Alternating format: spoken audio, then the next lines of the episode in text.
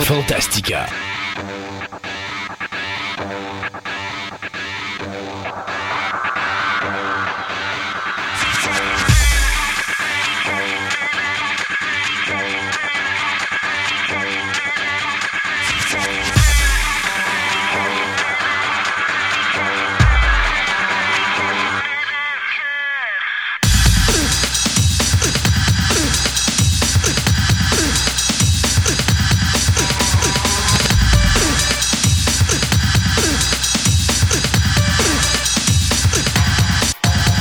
Bonjour mesdames et messieurs, bienvenue à cette 46e émission de Fantastica Radio Web. Euh, C'est Christophe Lassens euh, derrière le micro, en compagnie de mon euh, comparse magané de bateau, hein, n'est-ce pas, mon co-capitaine? Oui. Monsieur Il y a Sébastien. une voix bizarre un matin. Ben, il n'est pas si pire que ça. Pas si pire que ça. Non, c'est moins pire qu'hier. Ouais. Mais il faut que je boive beaucoup d'eau, sinon je perds la voix complètement. Bon, fait que d'ici la fin de la. de la- de- Mais tu sais, les gens disent souvent que euh, moins tu parles, puis plus on est entrevue. Ah, les maudites rumeurs. Toi pis tes maudites rumeurs. OK. Hey, excuse-moi, Sébastien. Ça me pas de était, était- la porte de grange était ouverte comme ça. Je pouvais Non, pas ne ça. pas là, la J'ai prendre. j'ai un rhume de gars, là, puis donc, euh, moi, ça fait que j'ai un lag au cerveau dans Bon, ce temps-là. OK. Mais tu sais, je te l'ai dit, là. T'avais- tu- moi, à ma tête, tu m'envoies un texto, tu me dis, là, j'ai- une grippe d'homme, et je te dis, ben, fais une femme de toi. Il vient temps. il vient temps. Euh, Aujourd'hui, à l'émission, deuxième partie de la chronique Astronomie avec François qui va nous parler de la Lune, encore une fois. Euh, on va avoir dans la section bande dessinée littérature euh, un artiste qui s'appelle SB, avec qui on va s'adresser aujourd'hui. C'est un artiste québécois. Euh, C'est au- quoi qu'il fait? de la bande dessinée, puis il écrit ce scénario. OK, c'est bon. Fait qu'on va, on va parler de ça aujourd'hui. Euh, du côté de Jocelyn et de la photo et d'histoire, il va nous parler de la photo versus le monde de la collection. Donc, avez-vous des photographies qui mériteraient ou qui seraient des œuvres à collectionner? Donc, ça, on va parler de ça aujourd'hui. Et euh, dans le domaine profession-passion, ça fait longtemps qu'on n'a pas eu de, de gens qui partagent avec nous leur profession, bien, euh, j'ai fait un deal. Euh, Voyez-vous, on va avoir avec nous en ondes cette semaine Raphaël Beaupré de Choix Radio X Oh, qui a décidé de euh, venir nous parler un petit peu de pourquoi ça lui a. son évolution, comment elle est partie de euh, cette jeune fille tranquille, très. euh, très euh, Très timide et elle s'est ramassée dans le monde du spectacle et après ça dans le monde de la radio. Donc elle va nous raconter toute son évolution et en même temps, ben euh, ça l'a fait en sorte que le deal en question, c'est que je me suis ramassé des responsabilités de plus. t'en avais pas assez. Eh ben, je n'avais pas assez sur le dos. Alors, à partir, voyez-vous, mercredi prochain, je fais mes premiers enregistrements pour le podcast de Raphaël sur les ondes de Choix Radio X, site web. Euh, donc, euh, c'est pas quelque chose qui va passer sur les ondes de Choix Radio X, mais c'est quelque chose qui va se faire et qui va être diffusé via euh, le site Facebook euh, ou le site même de Choix Radio X. Donc, à ce moment-là, Raphaël, je vais vous tenir plus au courant parce que Raphaël, c'était pas trop clair. On est supposé, justement, comme je vous disais, je fais mes premiers enregistrements mercredi. Donc, je vais être capable, dans la prochaine émission, de vous dire un peu plus vers où ça s'en va, quand est-ce que ça va être diffusé. Une chose est sûre, c'est que c'est pas quelque chose que je vais reprendre à Fantastica. Donc, c'est pas comme ce que je fais avec euh, Marceau le soir à choix, où est-ce que là, je parle peu d'un sujet particulier. je parle d'un sujet particulier, je fais une histoire. Comme dirait Marceau, je suis devenu son historien du cinéma. Ça me fait rire comme expression, mais effectivement, je trouve Mais que ça ressemble à ça, ça oui. ressemble pas mal à ce que je fais. Euh, mais c'est pas ça qu'on va faire. Avec Raphaël, on va déborder, on va, on va partir sur un sujet, puis euh, on va parler de plein d'affaires. Donc, euh, idéalement, les deux, prochains, les deux premiers sujets qu'on va parler, c'est le film d'horreur. Donc, mon top 15 des films d'horreur. Bien sûr, me dire faire un top 15 dans le film d'horreur, je suis pas capable. Alors, il y a à peu Non, près- déjà là, ça marchera il pas. y a à là. peu près une quarantaine de films que je vais nommer. Mais on va parler aussi du domaine de la figurine. C'est quoi le domaine de la figurine? Un collectionneur, un bon collectionneur, un mauvais collectionneur, tout ça. Donc, c'est des affaires qui s'en viennent. La- dans la prochaine émission, l'intro de prochaine émission, je vais pouvoir vous dire à peu près quand est-ce que ça va être diffusé. Surveillez la page Facebook et ça va être mis sur la page Facebook, les liens et tout ça, et quand est-ce que ça va passer. Parlant de la maudite page Facebook. Je dis maudite page Facebook parce que je suis Facebook, vraiment... nous, euh, ouais, Quand nous aiment pas, là. non, ben c'est pas qu'ils nous aiment pas. J'ai toujours, tu sais, au début, on me parlait de Facebook comme étant la euh, huitième merveille du monde, euh, sais, la grosse communication, on, va, on peut se parler, on peut communiquer avec des gens facilement et tout ça. J'ai pris Facebook parce que c'était pour moi le meilleur lien de communication avec notre auditoire. Euh, ce que je me rends compte après avoir fait, parce que euh, depuis, le, je vous dirais facilement le mois d'octobre-novembre, même si nos codes d'écoute montent, mon achalandage Facebook diminue. Et je comprends pas pourquoi. Puis je suis là, puis je me dis, écoute, on a atteint des pics de vraiment énormes. Là. Tu c'est comme, on a touché à près de 2500, 3000 personnes avec Facebook. Maintenant, j'ai de la misère à toucher 1300 personnes. Que je me dis, il y a quoi qui va pas, là? Ça marche pas. Bon, je me dis peut-être que c'est le monde qui nous ont boycotté, puis tout ça, mais non, parce que je me rends compte qu'il y a certains auditeurs, en faisant des enquêtes et en parlant à certains auditeurs que je connais, qui me disent qu'ils n'ont jamais nos messages Facebook. Donc, quand on annonce une nouvelle émission, ils ne voient pas passer. C'est juste qu'ils savent qu'aux deux semaines, il y a une nouvelle émission, mais c'est parce qu'ils vont voir directement sur le Podbean ou ils vont voir sur la page Facebook c'est quoi l'émission en question, mais normalement, on devrait popper sur leur page Facebook, puis ça se fait pas. Alors, si vous êtes dans ces gens-là, que vous voyez jamais nos, publications Facebook, je vais donner une suggestion aujourd'hui. Ce qu'on va faire, c'est qu'on va vous demander de vous inscrire sur notre mailing list. Donc, vous avez juste à aller sur notre adresse email, puis vous nous dites, on voudrait que vous nous, vous nous mettiez sur, notre mail, sur votre mailing list. Bon, j'explique un mailing list, c'est quoi? C'est que votre adresse est confidentielle. Oui. C'est juste, ça va apparaître sur le nom de Fantastica Radio Web, point final. Euh, c'est ce que vous allez voir apparaître en haut, mais vous êtes déjà près d'une trentaine à avoir des, euh, des mailing lists. Donc, même si on en avait plus, il n'y a pas personne qui a l'adresse des autres personnes. là. Non. Et, et ça, vous ne le saurez pas. Donc, c'est vraiment, euh, c'est vraiment quelque chose qui est gardé secret. Sauf que ça vous permettrait d'être certain de savoir quand notre prochaine émission va paraître. Et même sur le mailing list, on va peut-être penser à inclure également mes participations à choix et au podcast pour être sûr que Ça les pourrait gens... être ça. Ça pourrait être fait. pour être Même que je me disais tantôt, je pensais à ça, Twitter.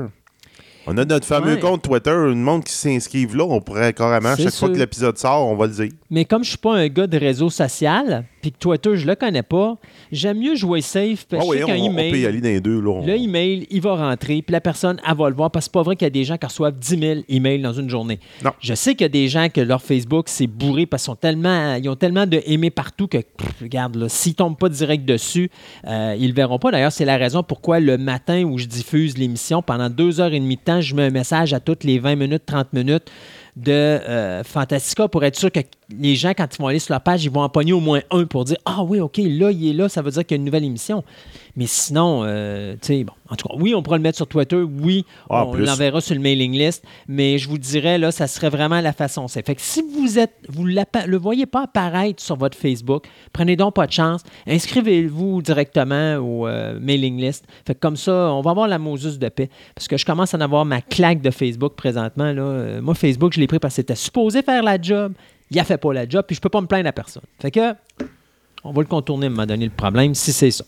Euh, et puis, aujourd'hui, on va finir l'émission parce que euh, c'est drôle. euh, le journée même où on faisait notre enregistrement d'émission, Ben oui. on parlait dans nos nouvelles de l'émission, euh, le remake ou le reboot Beverly Hills. de Beverly Hills 90210.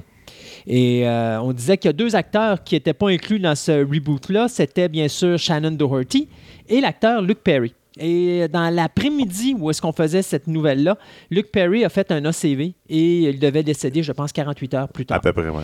Euh, et suite à ce décès-là, bien, tu as décidé, toi, de parler d'une série télé euh, dans notre ciné Ouais. Nostalgie qui va devenir un télé-nostalgie qui est Jérémia. Jérémia. Jérémia. Fait que Jérémia. Fait qu'on va parler de ça en fin d'émission.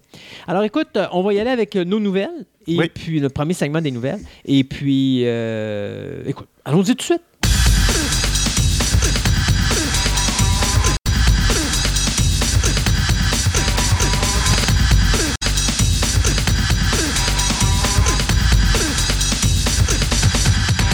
Ce segment de nouvelles vous est présenté par Vidéo Centre-Ville, le plus grand club vidéo répertoire de la ville de Québec.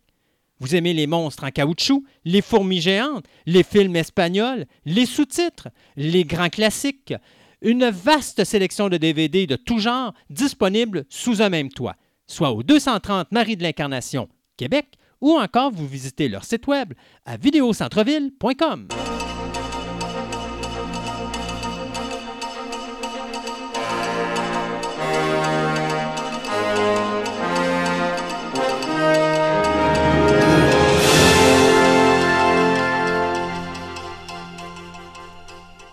Premier segment des nouvelles. Et pour commencer les nouvelles, euh, je vais revenir à quelque chose qu'on a parlé la semaine, ben, il y a- dans, la- dans la dernière émission. Ouais, c'est ça, je t'ai dit. Ah, C'était une espèce de rumeur. C'était pas une rumeur. Il mais C'était pas une rumeur. Il y a peut-être du vrai là-dedans, mais bon. Euh, bon, écoute, euh, il y a beaucoup d'auditeurs qui m'ont envoyé des textos pour dire T'étais donc ben pas fin avec Sébastien. Non, il, mais il a jamais fait de même avec moi. Il, me, Non. il me fouette en dehors des ondes. Ah ben oui, ben ça, il faut ça.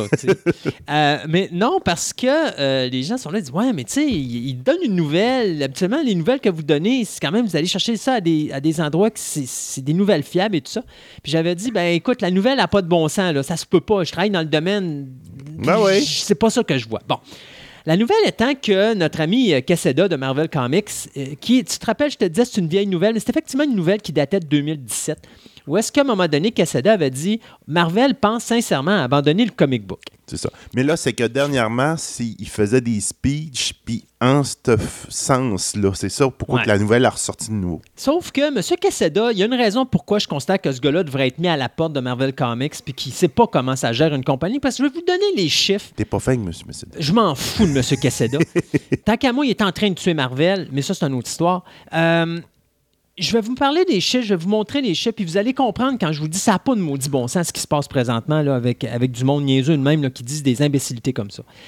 OK, on va commencer par. J'ai pris l'année 2011 pour une raison en particulier. En 2010, DC Comics ont reparti leur univers avec le New 52. Oui. Ils ont rebooté leurs super-héros. Ils ont recommencé cinq ans après l'origine de tous leurs super-héros. Puis ils ont recommencé toute leur numérotation au numéro 1. Ils ont mis en jeu leur entreprise. Si c'était pété la gueule, c'était fini, il n'y avait plus de DC Comics. Non, c'est ça. Donc, ils ont tout mis dans le même bateau. Et je disais à ce moment-là, ils ont joué la carte du numérique. Parce que dans ta nouvelle, tu me disais que de plus en plus le numérique augmentait puis que ça coupait les ventes de comic books sur le plancher. Ce qui est totalement faux, mais vous allez le voir. Ouais. Alors, en 2011, il s'est vendu 715 millions de dollars de comics. Quand je vous parle de comics, je vous parle juste pas de comics individuels, je vous parle de recueils, des graphic novels, tout le kit. OK? Dans ce 715 millions de dollars-là, il y a 25 millions de dollars qui avaient rapport au numérique. Ça, c'était en 2011. En 2012, on est passé à 805 millions de ventes et on a passé à 70 millions dans le numérique. Si vous remarquez l'augmentation entre le 715 millions puis le 805 millions, il y a des Le grosses numérique ne chances. suffit pas. Ben, il n'y a pas juste ça. Y a des... Dites-vous que le numérique est à l'intérieur de l'augmentation. là. Donc, ton, ton comic augmente un peu. Oui, il y a un 45 millions additionnel dans le domaine du numérique qui se rajoute à ça, mais tu viens d'avoir une augmentation quand même de 90 millions de dollars qui viennent de t'arriver là. Donc, sur le 90 millions, tu as 50% qui vient du numérique. Donc, tu as quand même. Oui, le numérique prend de la place, mais c'est quand même pas si pire. On arrive en 2013. 870 millions de dollars de comics vendus face à 90 millions dans le numérique. Donc, encore là, une augmentation de 45 millions. Il y a 20 millions là-dedans de ce 45 millions-là C'est additionnel numérique. qui est du numérique. Mais tu remarqueras que le comic ne descend pas, là. Donc, le Non, non, il monte, il monte tout le temps. le numérique ne pénalise pas la vente de comics. Au contraire, ça fait juste augmenter, mais tu as quand même une augmentation du comic book. 2014, 935 millions de dollars dans le domaine du comic en papier face à 100 millions dans le numérique. Donc, une augmentation de, je te dirais, 65 millions à peu près, si je ne me trompe pas, c'est tout ça? Ouais, c'est ça. 65 millions d'augmentation dans le comic, mais seulement 10 millions euh, dans le numérique. Et là, le numérique plafonne. 2015, 1,3 milliard de dollars, donc c'est 1 milliard 30 millions de ventes de comics, mais le comic numérique diminue à 90 millions, chiffre qu'il va stagner jusqu'à cette Jusqu'en année. 2000, ouais, jusqu'à là. là. Jusqu'en 2018, il reste à 90 millions. Il n'y a pas d'augmentation, il n'y a pas de baisse. Il est stagnant à ce numéro, à ce chiffre-là. Sauf que le comic, lui, passe de- en 2016 à 1,85 milliard de dollars. Donc, on parle encore d'une augmentation du comic book. Hey, dites-vous qu'on était à 715 millions là, il y a 6 ans de ça. 5 ans de ça. OK? Là, ce que je me demande, c'est pourquoi qu'il y a du monde qui est en arrière de la business qui disent qu'ils perdent de l'argent? Ça, ça se peut-tu que ce soit les, les ventes, mais ils, ils dépensent combien? C'est quoi le profit qu'ils Bon, font euh, à chaque année? C'est ça l'affaire. 2017 a été l'année catastrophe parce que c'est la première année depuis 2010 que le comic se pète la gueule. On perd 9% de ventes, mais on est quand même à 1 milliard, 100, euh, 1 milliard 15 millions de dollars de ventes en papier. L'année dernière, je n'ai pas le chiffre final, mais on a perdu, on a eu une baisse de 1% seulement. OK? 1% seulement. En 2019, 7,4 millions de comics vendus, soit une augmentation de 5% face à 2018. Et en argent, c'est-à-dire, là, je vous parle le nombre de comics. Mais dites-vous quand je vous parle d'argent, parce que je vais revenir à des chiffres là tantôt, quand je vous parle d'argent, c'est parce que si le comic coûte 4,99 face à un comic qui coûte 2,99, si on en vend 5 millions, ben, on vend 5 millions de comics, n'importe Ah oui. dans le prix. Non, non, c'est ça. Mais là, je vous parle de recettes d'argent, c'est-à-dire que là, on additionne le 4,99 avec le 2,99 et tout ça. Il y a une augmentation de 15,32% des ventes en janvier de cette année. Puis le comic est dans le trouble. C'est ça que je trouve bizarre. Là. Bon. Euh, Écoutez, là, c'est. Pour vous donner une idée, là, puis c'est c'est la raison pour laquelle j'en parle aujourd'hui, là. Euh, je- on, va, on va finir avec janvier, là. Janvier, je vous ai dit qu'il y a une augmentation de 5% des ventes Oui. en nombre de comics, 15% en argent, OK? Dans les retailers, dans les boutiques de collectionneurs, OK, c'est 14% d'augmentation en vente monétaire, OK? Euh, Marvel occupe 41% des comics vendus. OK. OK, ça, c'est le nombre de comics. Donc, on a 41% du marché que c'est du comic Marvel qui sort. DC Comics occupe 33% de ce Ça, marché-là. c'est tout en janvier. OK, ça, bon. c'est juste en janvier. Mais les chiffres sont pas mal égaux à toutes les fois. Ouais. Euh, Image est à 7% IDW à 3% et Dark Horse à 2. Là, je vous dis souvent que DC vend plus que Marvel. Là, vous allez me dire, Christophe, tu viens de nous dire que Il Marvel... 7 en dessous, 8 Ouais. en dessous? Euh, à peu près, ouais, presque 8 Il y a une différence, puis vous allez voir tantôt pourquoi. Parce que Marvel sort 102 comics dans le mois de janvier. DC en sort 87.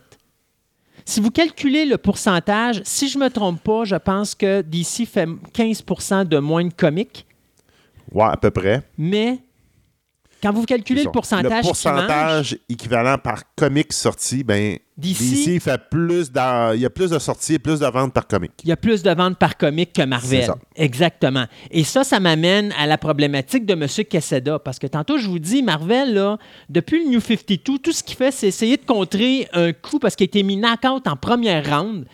Il n'est pas capable de reprendre le contrôle du combat. Et même si les chiffres disent que Marvel a 41% du marché, Marvel fait beaucoup plus de comics. Donc, c'est normal qu'il y ait plus de pourcentage de marché. Même chose au niveau du dollar. Parce que quand on vend un comic, Marvel vend ses comics majoritairement entre 3,99 et 4,99 il y a 39% des parts du marché. DC vend ses comics entre 2,99 et 3,99. Il y a 29% des parts du marché. Sauf que vous calculez que si DC fait 87 comics par mois face à 102, puis qu'il y a juste 15% de différence au niveau du nombre de comics faits, mais qu'il y a moins de 10% de différence au niveau du montant d'argent, sont pas mal égales, facile. Là. on arrive kiff-kiff, puis Ah dites-vous que DC vend moins cher que Marvel, donc il vend plus de comics Oui. que Marvel. DC est en meilleure condition financière présentement que Marvel là, au niveau du comic à cause de ça, parce que il y a moins d'artistes à payer, il y a moins de papier à payer, il y a moins d'impressions à payer, il y a moins d'écrivains à payer, il y a moins de choses à faire. Donc, c'est plus rentable chez DC présentement parce que ses comics vendent mieux que pour Marvel. OK? Maintenant, en 2011, un comic coûtait en moyenne 3,50 OK. Aujourd'hui, il coûte 4 en moyenne. Majoritairement, c'est Marvel qui fait monter les prix. Parce que des comics à 4,99, 5,99 puis 7,99, dans le coin de Marvel, vous en avez méchamment plus souvent que dans le coin de DC. DC, quand c'est des numéros spéciaux style, OK, c'est le numéro 1000, là, on va à 9,99 ou 7,99, des prix US, bien sûr, que je vous donne là.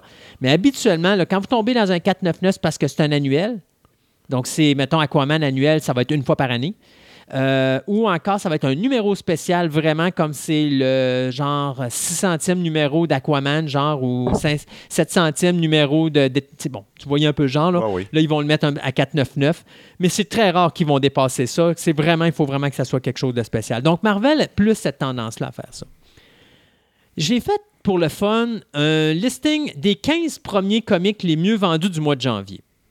dans les cinq premiers, puis je vous, tantôt je vous disais, je vais vous expliquer pourquoi Marvel, ça fonctionne pas tant que ça. Marvel, dès que c'est un numéro 1, ça vend. Donc, on a eu un numéro 1 du Captain Marvel, il est numéro 2 dans les, dans les 15 meilleurs vendeurs. Le numéro 3, c'est Guardian of the Galaxy. Pourquoi? Parce que c'est un numéro 1. Un numéro Conan, pourquoi? Les quatrièmes, parce que c'est un numéro 1. Le seul qui fait exception là-dedans, c'est Amazing Spider-Man parce que lui, c'est le meilleur vendeur de Marvel. Ben oui, c'est ça. C'est. Spider-Man. C'était Spider-Man et Wolverine, mais ils ont tué Wolverine puis ils ont tué leur vente avec ça. Alors, Spider-Man, lui, euh, il est encore dans le top 5. Le premier comic le mieux vendu est Batman Who Laugh, qui est un numéro 2 de Avec DC Joker, Comics. comme- Et après ça, le numéro 6 et le numéro 7, c'est Batman. Le numéro 62 et le numéro 63. Ça, vous ne verrez pas ça dans l'univers de, de Marvel, là, OK? Après ça, vous avez une mini-série de DC qui s'appelle Heroes in Crisis, qui est le 8 et le 9, qui ça est le numéro respectivement 4 et 5. Après ça, on vient avec un numéro 1 de Marvel en 10e position, qui est Friendly Neighborhood Spider-Man. On a un numéro 1 de Young Justice de DC Comics. On a le numéro 6 de Fantastic Four, que lui sort de nulle part et qui est numéro 12. Et après ça, on a encore un numéro euh, Spider-Man, parce que Spider-Man, il en sort deux par mois, donc qui est le numéro 13 de Amazing Spider-Man. Et après ça, on a le numéro 15 et le numéro 16 de Justice League, qui font bien sûr la position 14 et la position numéro 15 pour finir le top 15. Mais ça vous donne une idée que Marvel est en meilleure santé. Pourquoi? Parce que dans tous les chiffres que je vous ai nommés là, je vous ai nommé quatre titres que c'est pas numéro 1. Batman, Batman Who Laugh, Pas Marvel, Heroes- tu veux dire, tu veux dire DC. le DC, pardon, ouais. Donc, Batman Who Laugh, Batman, Heroes in Crisis et bien sûr Justice League. Dans le cas de Marvel, j'en ai nommé deux. Puis il y en a un qui c'est une erreur parce qu'il n'est pas là souvent. Parce que le problème qui arrive, c'est que Captain Marvel, qui a fait le numéro 2 avec un numéro 1, quand il va tomber dans le numéro 2, là, il va tomber à peu près en bas du 30e ou du 40e comique mieux vendu. Ouais, c'est ça. Puis en plus, il profite de la publicité du film. là. Mais non, même pas. C'est des numéros 1. Et la seule façon que Marvel a trouvé de dynamiter le marché du comic, c'est de faire les quantités industrielles de numéro 1. Et ils en font beaucoup parce que c'est les seuls qui vendent. À partir du numéro 2, les, les ventes drop continuellement et drastiquement.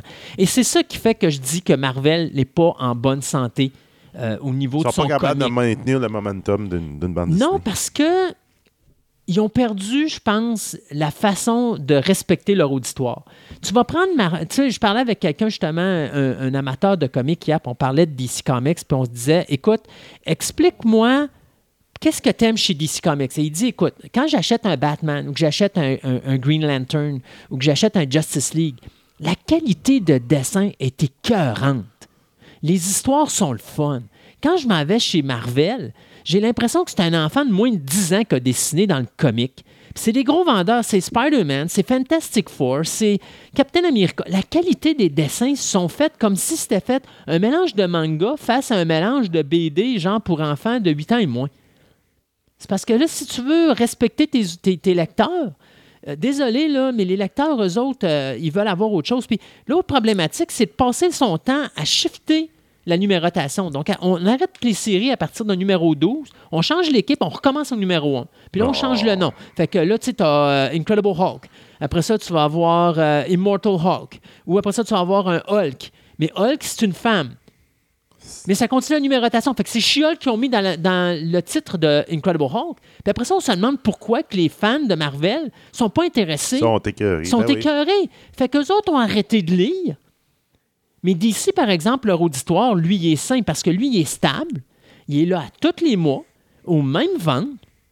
Puis les gens embarquent. Puis quand ça va pas parce que là, la, direction est pas bonne, ben là, les titres sont cancellés, mais ils reviennent pas avec un numéro 1. Ils cancellent le titre, puis c'est terminé. On n'en parle plus. On fait autre chose. Alors, tu vois que d'ici, travaille beaucoup plus ses personnages, un plus gros respect de ses comics et tout ça. Donc, quand je vois un Queseda arriver et dire Ah, le comic est en crise, je viens de vous prouver que c'est pas vrai. Puis je viens de vous prouver que Queseda devrait donner sa démission, puis devrait sacrer son camp ailleurs, puis laisser la place à quelqu'un qui sait comment que le comic fonctionne. Ben oui, c'est sûr. là. Au lieu de dire que le comic c'est fini, là, non, c'est pas vrai. Le comic est encore là, il est en bonne santé, mais c'est juste que ça prend quelqu'un qui sait comment gérer la patente. Il sait pas comment ça marche. Il essaie de battre DC, puis il est même pas capable de faire ça, puis DC fait rien présentement. Là. Fait qu'imaginez-vous. Je te laisse la suite. Bon. Hey, regarde, on, on va tomber sur un sujet, mais pour ça, il faudrait quasiment faire venir ta, ta blonde au micro, mais elle voudra pas. là. non, elle, elle- je l'ai mis en temps, ça C'est ça. Euh, le Seigneur des Anneaux. Oui. La série sur Amazon. On a eu d'autres nouvelles. La dernière fois, on avait parlé, je pense, il y a une émission ou deux, on avait parlé qu'il avait mis online une espèce de carte du Oui. monde de la Terre du Milieu, mais avec pas de pas d'endroit dessus. Il n'y avait pas de ville ou quoi que ce soit, juste pour dire qu'on ne sait pas trop à quelle époque ça va se passer. Mais là, finalement, on sait un petit peu plus ce qui va se passer. Ça va se passer au second âge, au deuxième âge. Donc, c'est-à-dire, pour ceux qui ne le savent pas, entre 3000 et 6000 ans environ avant la trilogie du Seigneur des Anneaux. OK. Donc là, ça va se passer euh, probablement autour. Ben, ils ont mis l'une des cartes qu'ils ont mis, c'est l'île de Numé- Numénor. Euh, excusez mon, mon Tolkien est un petit peu rouillé. Et Euh, ta voix? hein? Et ta voix? Et ma voix aussi. un peu déraillée, elle. Alors, en fait, c'est euh, c'est comme euh, le, le royaume ancestral des hommes. là. Donc, on devrait probablement voir un peu la chute de, cet de, de- de ce royaume-là. Puis le second âge, il y a plein de choses intéressantes là-dedans. Ben, il y a l'arrivée de Sauron au Mordor. Euh, vers la fin, il y a la création des anneaux de pouvoir, et notamment l'anneau unique. Euh, vois, moi, ma blonde, elle me parlait un matin, puis elle me disait que les- la création des anneaux, c'était dans le troisième âge. ben, au- à la fin du deuxième, début du troisième. OK. Donc, c'est ça, je dis, vers la fin du, du second âge, c'est ça. Euh, bien, les nombreuses guerres en elfes, humains, ainsi que l'armée de Sauron, puis la fondation du royaume de Gondor, entre autres. Donc, il y a plein de choses intéressantes qui est comme les fondations du, roi, du Seigneur des Anneaux.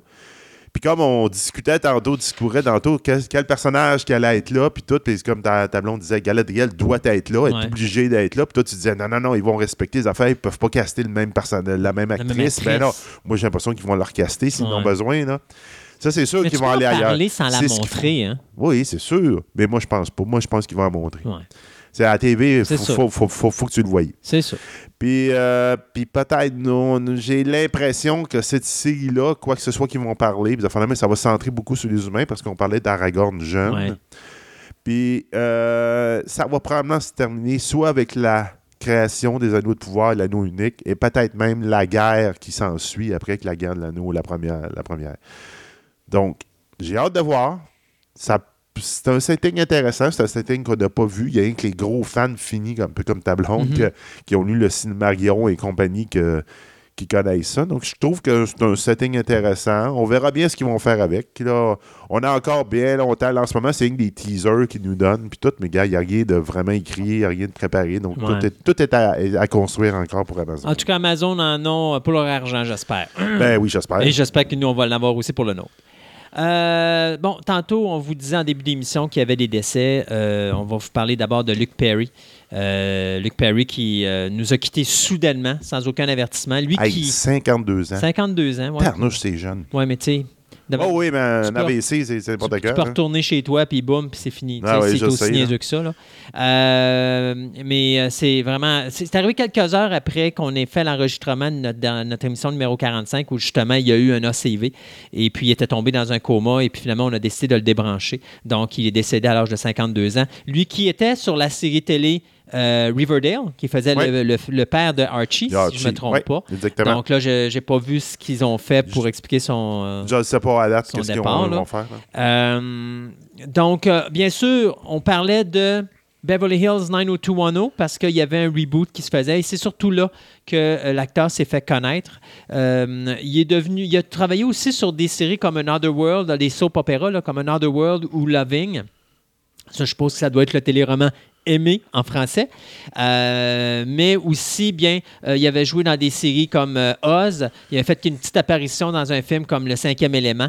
Il, il va Le gars au apparaître- début, au début du film Ouais, qui, qui tombe dans les pommes. Là. il va apparaître dans le prochain film de Quentin Tarantino, Once Upon a Time in Hollywood. Ouais. Mais il est apparu également dans une série télé dont tu vas nous parler en fin d'émission qui s'appelle Jérémia. Ouais. Donc, notre ami Luc Perry, il nous quitte euh, à l'âge de euh, 52 ans. D'ailleurs, ce qui est vraiment. Tu sais- tu sais, quand tu dis que tout arrive en bloc, ça arrive tout en bloc. Et pour les fans de Beverly Hills 90210, qui étaient en extase avec l'annonce de cette nouvelle série télé qui devait arriver, se sont fait ramasser en dedans d'une semaine, pas d'aplomb, parce que non seulement ils perdent Luke Perry, mais ils perdent également Jed Allen. Jed Allen, c'est l'acteur qui faisait le père du personnage de Steve Sanders, justement dans la série Beverly Hills 90210. Donc, en dedans de six jours, ils perdent deux personnages de la vieille série. Donc, c'est- tu sais, c'est. Ça va être difficile à expliquer. Ça, Ben, de toute façon, euh, la prochaine série est supposée être une genre de euh, chronique euh, bouffonne de la série Ouais. originale. Fait qu'ils sont supposés se payer un peu la tête des personnages de cette époque-là. Fait que je sais pas comment qu'on va l'approcher, mais je suis pas sûr qu'on va parler des personnages de Luke Perry puis de Shannon Doherty ou même du père de Steve Zanders. On va tout simplement y aller dans l'humour puis on va oublier tout ça. Mais euh, l'acteur euh, Jed Allen qui nous a quittés donc huit jours après son 8 euh, 84e anniversaire, six jours après la mort de Luke euh, Perry. Donc, il n'y a rien qui nous dit de quoi il est décédé. Euh, principalement, c'est également un acteur qui a joué beaucoup dans les soap opéras, surtout euh, Santa Barbara, dans lequel il a joué le personnage de Cissy Capwell pendant plus d'une dizaine d'années, et également Days of Our Lives, où il a euh, interprété le personnage de Don Craig pendant plus de huit ans. On l'avait vu également dans des séries comme Lassie, Columbo et même Kojak avec Telly Savalas. Donc, un autre acteur qui nous a quittés. Pour finir, ben, Jean-Michel euh, ou Jean-Michael Vinson, si le nom vous dit quelque chose, rappelez-vous la série télé Airwolf dans les années euh, 80, je crois. Ouais, à peu près, là, dans ce cas-là. Dans les 84, quelque chose de genre. Il y avait eu quatre saisons. Il y en a eu trois avec son personnage. La quatrième, ben écoutez, le gars, à un moment donné, a eu des problèmes d'alcoolisme euh, assez graves. Alors, on l'a mis à la porte, puis on a pris quelqu'un d'autre, mais ça n'a pas levé. Jean-Michael Vinson était l'acteur le mieux payé dans le temps de Airwolf de la télévision. Même, il avait battu un record, parce qu'il n'y a jamais personne qui avait eu autant d'argent que lui à ce moment-là. C'est un acteur qu'on avait vu dans des films comme Going, Going Home, The Mechanic avec euh, Charles Bronson, euh, Hard Country. Euh, on l'avait vu dans Hooper avec euh, Burt Reynolds. Et moi, mon favori, c'était Damnation Alley, Les survivants de la fin du monde, qui pour moi va rester probablement son meilleur film. On l'avait. Il a, il a été nominé pour deux Golden Globe Awards, notamment pour la série de Airwolf. Et c'est un homme qui euh, a passé par-dessus tellement de choses. Il y a eu des arrestations pour de la violence domestique, pour des possessions de drogue, pour de euh, l'alcoolisme. Euh, écoute, c'est pas un gars qui l'a eu facile. En 2012, il y a eu une amputation parce qu'il y a eu une infection dans sa jambe. Il a disparu de la map complètement. Et d'ailleurs, il est décédé le 10 février dernier on vient d'avoir la nouvelle. Donc, ça fait déjà un mois qu'il est mort, puis personne s'en est rendu compte. C'est juste accidentellement qu'on l'a découvert. Donc, euh, Jean-Michael Vinson est décédé de 60 à l'âge de 74 ans, pardon, des suites d'un arrêt cardiaque. Puis moi, je t'en rajoute un là-dedans. Donc, un, tu connaissais pas vraiment. Larry Ditilli- Titilio. Donc, c'est un Italien avec le nom de même. Mhm. Euh, il était beaucoup connu pour euh, avoir, euh, comme scénariste, lui, c'était sa job principale. Euh, il avait commencé ses, euh, euh, dans le métier avec Fat Albert puis The Cosby, Cosby Kid, donc Ok. un de- dessin, animé. Euh, puis après ça, il va tomber sur E-Man puis She-Ra. Donc, c'est lui qui a pas mal euh, créé les personnages. Même, il est crédité comme ayant créé le personnage de She-Ra dans la toute nouvelle version qui est sortie dernièrement. Donc, un, c'est un scénariste de, dessin, de série animée. Oui, principalement. En 83, il y a, à cause justement d'une grève de- de- des scénaristes, il était tombé plus dans euh, les livres euh, d'aventure, de Ok. faire la même. Donc là, il avait fait des scénaristes, pas des scénarios pour différentes affaires, dont je t'aurais dit, qu'en- entre guillemets, son chef-d'œuvre, que The Mask of euh, euh, eh boy, Nyarlathotep, qui est en fait compte une aventure pour le monde de Call of Cthulhu, qui est considéré comme plusieurs comme la meilleure aventure de jeu de rôle de tous les temps. Donc, euh, dans, le- dans le domaine, il est très, très bon. Euh, il avait fait aussi, il avait travaillé beaucoup avec euh, John Michael Stravinsky dans euh, Captain Power, Ghost, Real Ghostbuster, puis il avait été là pour les deux premières saisons de Babylon 5. C'est là que les deux hommes s'étaient disputés. En fin de compte, c'est que M. Monsieur Larry voulait hum, comme prouver qu'il était capable d'être le maître d'œuvre d'une série. Mhm. Puis il y a comme partie une histoire un peu parallèle dans B5 à côté. Puis Stravinsky, ça c'est pas dans son idée. Il voulait, lui, il voulait avoir sa ligne directrice. Donc, ils se sont un petit peu disputés puis ils se sont perdus de vue à ce moment-là.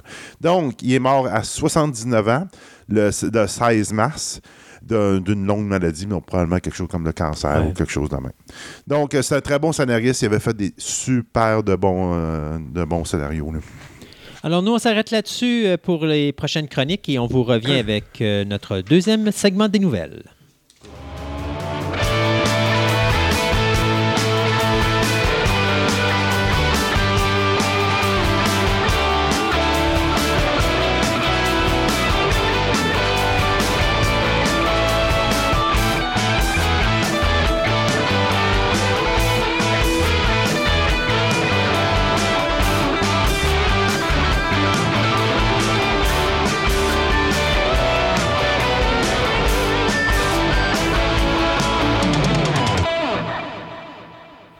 Pour cette chronique photo-histoire, Jocelyn a décidé de nous parler de la confrontation entre le photographe et le collectionneur. Non, je blague.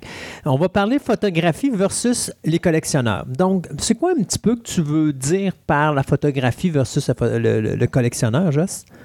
Eh bien, c'est que je te donne un exemple. Euh, je t'ai déjà parlé de ma passion pour les voitures anciennes. Yes. Une voiture ancienne, tu vas voir ça aujourd'hui dans les rues, tu vas la remarquer parce qu'elle est ancienne, tu, vas dire, ah, une belle voiture. Tout ça. des belles couleurs surtout. C'est ça. Mais euh, pour certains collectionneurs, de retrouver cette euh, voiture-là, soit à l'usine de montage ou encore euh, dans les rues parmi d'autres voitures anciennes, tout ça, ça a toujours un intérêt particulier. Parce que là, on retrouve l'objet de notre collection dans son environnement, je te dirais, naturel. Et ça, c'est magique. Parce que ça, on dirait que ça, ça redonne de l'histoire à ton, euh, à, ton, euh, à, ton objet de collection. Parce que là, je parle des voitures, mais tu peux être un collectionneur de caméras, un collectionneur de cadrans, de lampes, n'importe quoi. Là. Euh, puis Dieu sait qu'il y en a des collectionneurs. Parce que, comme tu le sais, je participe encore, plus maintenant, mais comme je disais, à l'époque à des salons de collectionneurs et je voyais des choses incroyables. Je me disais, ah, barnouche, les gens collectionnent vraiment, mais vraiment n'importe quoi. Qu'est-ce que les gens collectionnent? Eh bien, ils collectionnent du transport, bateaux, euh, ben oui, des bateaux. Oui, bateaux. il y a beaucoup de euh, collections. Ben, il y a beaucoup de gens qui tripent bateaux puis qui vont acheter justement de l'imagerie face aux différents types de bateaux. C'est euh. ça. J'ai vu des gens qui collectionnaient des trains. D'ailleurs, on a un très beau musée également à Ottawa sur les trains, l'histoire ferroviaire. il y a des gens qui vont collectionner des, des voitures, qui vont collectionner des poignées de porte, écoute, des serrures, tout ça. J'avais quel intérêt intérêt, tu dirais, tu sais. Dès qu'il y a une passion, il y a un intérêt. C'est ça. Mais vois-tu, moi, là, écoute, je vois toujours. C'est comme euh, à, l'époque de, nos parents et même de nos grands-parents, c'était les collections de cuillères. Oui. Quelle, mais c'est sérieux, pas besoin d'aller si loin que ça. Ma femme collectionne les cuillères. Bon, ben, tu vois, c'est quelque chose qui s'est transmis. C'est ça, quelque chose qui s'est transmis de, probablement de, de, de, ce qu'elle avait avant dans sa famille. Mais, tu sais, je regarde, si tu vas nécessairement dans une grande famille, puis je pense qu'on parle, tu sais, mettons, à l'époque, tu avais les grandes familles, c'était des genre 4, 5, 6, 7, 8 enfants. Tu as toujours quelqu'un, quelque part, qui fait une collection de petites cuillères. Puis c'est souvent, j'arrivais, mettons, dans des petites fêtes familiales, tu avais quelque part sur un mur un cadre avec la collection de petites cuillères. Ça, c'est quelque chose que je, dans les générations précédentes, qui était comme principal. Oui. Ça, là, vois-tu, c'est drôle ce que tu dis là, parce que entre autres, les collections de cuillères. Bon, comme je te dis, ma femme mhm. en a une collection. À toutes les fois qu'on part en voyage, euh, il faut qu'elle ramène une cuillère de la place. C'est devenu quelque chose de très commercial. Tu sais, il y a quelqu'un à un moment donné qui s'est dit, hey, quelqu'un qui, qui, a ramassé une cuillère, bon, puis ça a l'air d'être bon. On va peut-être, euh, on va, on va créer une collection de ça. Fait qu'on va en faire d'un peu partout. C'est toujours la même cuillère, mais avec un petit euh, tag différent à toutes les fois. Euh, il y a eu ça, il y a eu les dés à coudre. Oui. il y a eu beaucoup de choses qui, bizarrement, qu'on qu'on on associe au tourisme. Moi, personnellement, je ne suis pas vraiment de ce type de collectionneur-là. Mais, dans le cas du tourisme, j'irais peut-être plus avec les cartes postales. Les gens vont collectionner beaucoup les cartes postales avec des images de la place. Exactement. Ça, c'est sûr que l'image a toujours eu sa place au niveau du tourisme depuis très, très, très longtemps. Mhm. Écoute, euh, ça, c'est une chose que j'ai déjà voulu te parler mais euh, on va en reparler dans un autre, euh, dans un autre chronique. le tourisme ici au Québec est né dans les années 1860 10 environ 80. Mettons 1880. Puis je vais t'expliquer euh, dans cette autre chronique-là qu'on fera peut-être sur les fortifications. Hein. Donc, euh, c'est une chose que, qu'on, met de l'avant. Les gens viennent d'avoir un. Comment on appelle ça? Donc, un, on cherche un scoop. Un scoop, voilà. Voilà. Exactement. Ah, la vieillesse. Tu m'en as déjà parlé de mon cerveau. Oui, oui. c'était, c'était justement. Tu aurais eu besoin d'imagerie pour te rappeler. Euh, des... Oui, voilà. Sur un scoop. Oui, on va parler de fortification dans une des prochaines émissions qui vient. Et puis, euh, je vais vous parler également de tourisme à travers ça. Mais pour en revenir euh, aux collectionneurs, effectivement, la carte postale, et on trouve énormément de collectionneurs de cartes postales parce que c'est sûr que quand on parle de collectionneurs, on associe le terme bien souvent à des gens qui collectionnent la monnaie ou les timbres hmm. ou les cartes de hockey. Je pense que à la base, le, plus gros marché de collection, c'était pas mal ça. D'ailleurs, toi, tu as travaillé dans... Euh, je travaille encore dedans. Je suis dans le domaine de la collection. Euh, c'est ça qu'aujourd'hui, je pourrais dire, il y a des collectionneurs de jeux de société, tu as des collectionneurs de figurines. Ben, les figurines, ça, c'est quelque chose qui est né récemment quand même, parce qu'on n'avait pas ça il y a très, très, très longtemps. Je te dirais, à Québec, je suis la personne qui a, initial... Ben, qui a parti cette, cette espèce de mouvement-là. Puis euh, on parle de la mi 90. Avant, c'était Star Wars. Fait que de la collection de figurines Star Wars, mais je parle vraiment de la belle figurine articulée, tout ça. C'est ça. Parce qu'en fait, toi, ce, que tu, ce que je comprends, c'est surtout, moi, je me souviens, bon, quand on avait nos figurines un peu comme Big Jim ou G.I. Joe, c'était des jouets, là. Exactement. Pas nécessairement des figurines. Exact. Puis on dirait que les figurines sont nées justement de l'engouement pour les jouets et, ou encore pour les séries. Donc il y a quelqu'un, à quelque part, un homme d'affaires qui s'est réveillé qui a dit Hey, Mais ça a toujours été là. C'est juste qu'à Québec, le marché n'était pas développé. Puis à un moment donné, moi, j'ai eu avec euh, Sideshow Collectible, il y a une série sur les Universal Monsters et j'ai amené cette série-là à Québec parce qu'il n'y a personne qui voulait l'acheter. Puis je l'ai montré. Fait que ça m'a coûté très cher parce qu'à cette époque-là, il fallait le faire venir des États-Unis. Puis avec les douanes et tout, c'était excessivement dispendieux. Euh, surtout que c'était un moment où le dollar était encore pire que ce qui est là. Et finalement, euh, il y a un magasin qui a commencé. Et puis là, ils ont vu le momentum. Puis le momentum, ben, je l'ai continué parce qu'après ça, j'ai fait de l'événementiel dans lequel j'ai mis l'accent là-dessus. Puis là, il y a eu un gros boom. Puis là, les compagnies ont se dit, oh, il y a de l'argent à faire avec ça. Et c'est là que la figurine est rentrée à Québec. Mais euh, c'est ça. Oh, tu vois vraiment que de plus en plus, les gens vont partout au niveau de la collection. Ils collectionnent, comme tu dis, n'importe quoi, mais dès que c'est une passion, ça se collectionne. Et, euh, le plaisir, c'est aujourd'hui, on a tellement accès à ça. C'est une facilité maintenant. Ce qu'on n'avait pas dans les années 70 ou dans les années 60, là, pas, pas, pas, comme on l'a aujourd'hui. Bien, en fait, le collectionneur, vois-tu, c'est un. Ça devrait être quasiment un métier. Pourquoi? Oui. Parce que. Pas, pas rémunéré. Aujourd'hui, je te dirais que bizarrement, euh, ou encore il y a quelques années, j'ai eu quelques doutes sur les collectionneurs dans le sens que je me disais, est-ce que ce sont des gens malades? Non. Euh, ça dépend. T'en as, en as qui sont pas contrôlables ou qui sont pas contrôlés. Là, oui, ça devient une maladie, mais je veux dire, comme moi, je suis un collectionneur, mais je sais exactement ce que je veux, je sais exactement où est-ce que je m'en vais. Puis d'un côté, euh, si tu te spécialises vraiment dans ce que tu veux collectionner, puis tu ne vas pas à gauche et à droite, ça devient quelque chose de vraiment, je dirais même, sain. Bon, c'est ça que, par contre, je voulais en venir, parce que, effectivement, les gens, les collectionneurs ne sont pas des malades, des gens qui ont des maladies. Des gens qui. Pourquoi je te, je te, je parlais de ça, en fait, c'est que j'avais un exemple bien clair, c'est que j'avais des clients, au moins cinq d'entre eux, qui étaient des gens qui venaient acheter des photos de que j'imprimais à partir mhm. de mes négatifs. Et j'avais beau leur dire oui, mais celle-là, vous l'avez déjà acheté, c'est pas grave, euh, j'en rachète encore. Puis des fois, ils en recommandaient même carrément, là, tu sais, es-tu capable de m'en faire 5, es-tu capable de m'en faire 10? Mais oui, mais tu l'as déjà une fois. Oui, mais il donnait-tu? Exactement. il faisait des échanges. Il partageait, il communiquait, il diffusait le patrimoine. Ben oui. C'est ça. Fait que c'est pour ça que je te dis que dans le fond, ça devrait être un métier parce que ces gens-là, ils, partagent le savoir. Ils mm. partagent... Puis un collectionneur, une chose que les gens savent très peu sur les collectionneurs, c'est que c'est vraiment des passionnés. Si tu as affaire à apprendre quelque chose sur un bouton de porte, tu vas l'apprendre parce que lui, il peut te dire en quelle année que ça a été produit, pourquoi qu'on les faisait de telle manière, puis qu'est-ce qui a créé ce bouton de porte-là parce qu'il y avait d'autres boutons de porte mhm. à l'époque, mais qu'il y avait un problème. Fait qu'on a créé ça pour contourner tel Tu sais, mhm. c'est incroyable. On, on en tourne dessus des boutons de porte à tous les jours? On se pose-tu cette question-là? Jamais. Mais quand on découvre qu'il y a une histoire derrière un bouton de porte, là, il me semble qu'à tous les fois que je prends ma poignée de porte, je la tiens quasiment peut-être un peu plus longtemps, ou j'ai peut-être une pensée pour elle parce que je, reconnais qu'il y a une histoire là-dessus, puis que ça l'a aidé euh, finalement euh, à la construction, là, tout ça. Mm-hmm.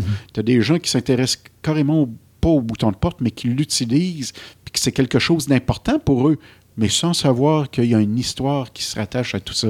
Moi, la collection, le, le monde du collectionneur va toujours, toujours, toujours m'épater pour ça.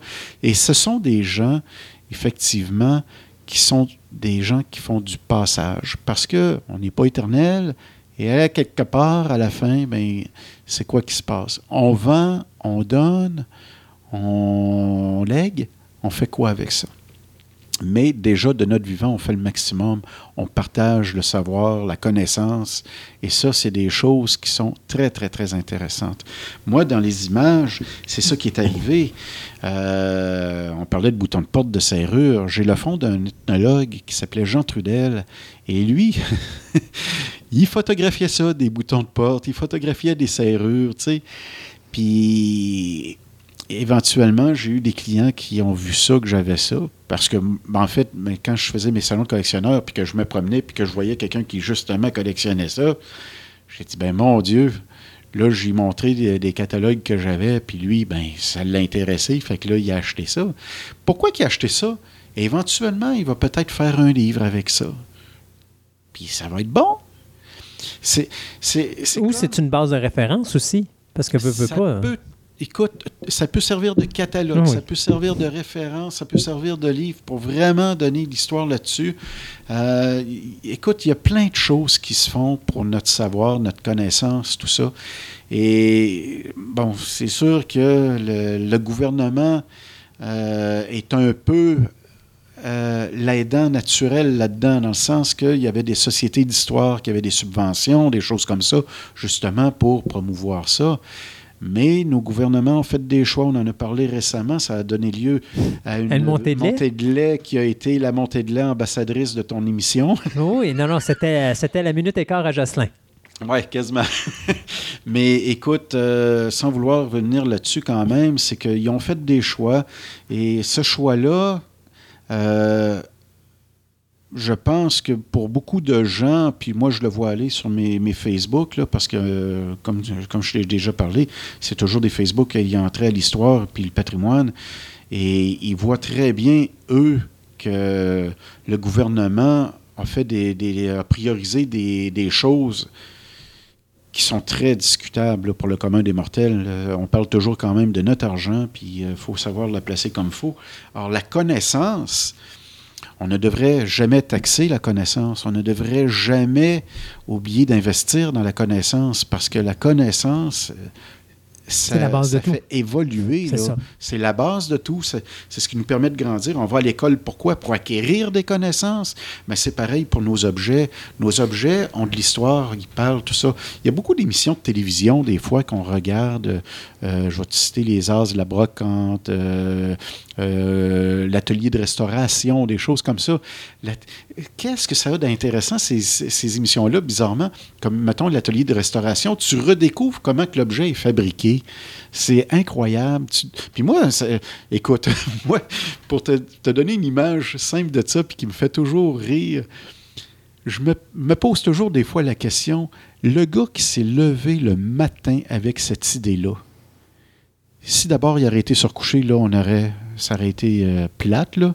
Mais là, finalement, il a décidé de passer à l'acte. Il a dit Hey, je viens de rêver à ça. Il faut que je l'écrive sur papier ou que je le fasse drôle là, mhm. puis ça va donner quelque chose. Là, je me dis Tabarouette, des fois, on a eu des inventions superbes, tu sais, que des choses qu'on utilise maintenant tous les jours, qui. Puis tu dis, tabarouette, ça a pris quelqu'un qui s'est réveillé avec ça, mais il a fallu qu'il y pense à ça. Tu sais, déjà, le cadran, l'horloge, je regarde ça, le mécanisme. Moi, j'adore les horloges anciennes. Écoute, euh, tu regardes ça, des fois, c'est des mécanismes incroyables. Puis je me dis, mon Dieu, la personne qui a rêvé à ça, là, la première qui a fait ça, mon Dieu, incroyable. Mais c'est ça, le, c'est le plaisir de, de, la photographie face à ça, c'est d'être capable de montrer cette histoire-là.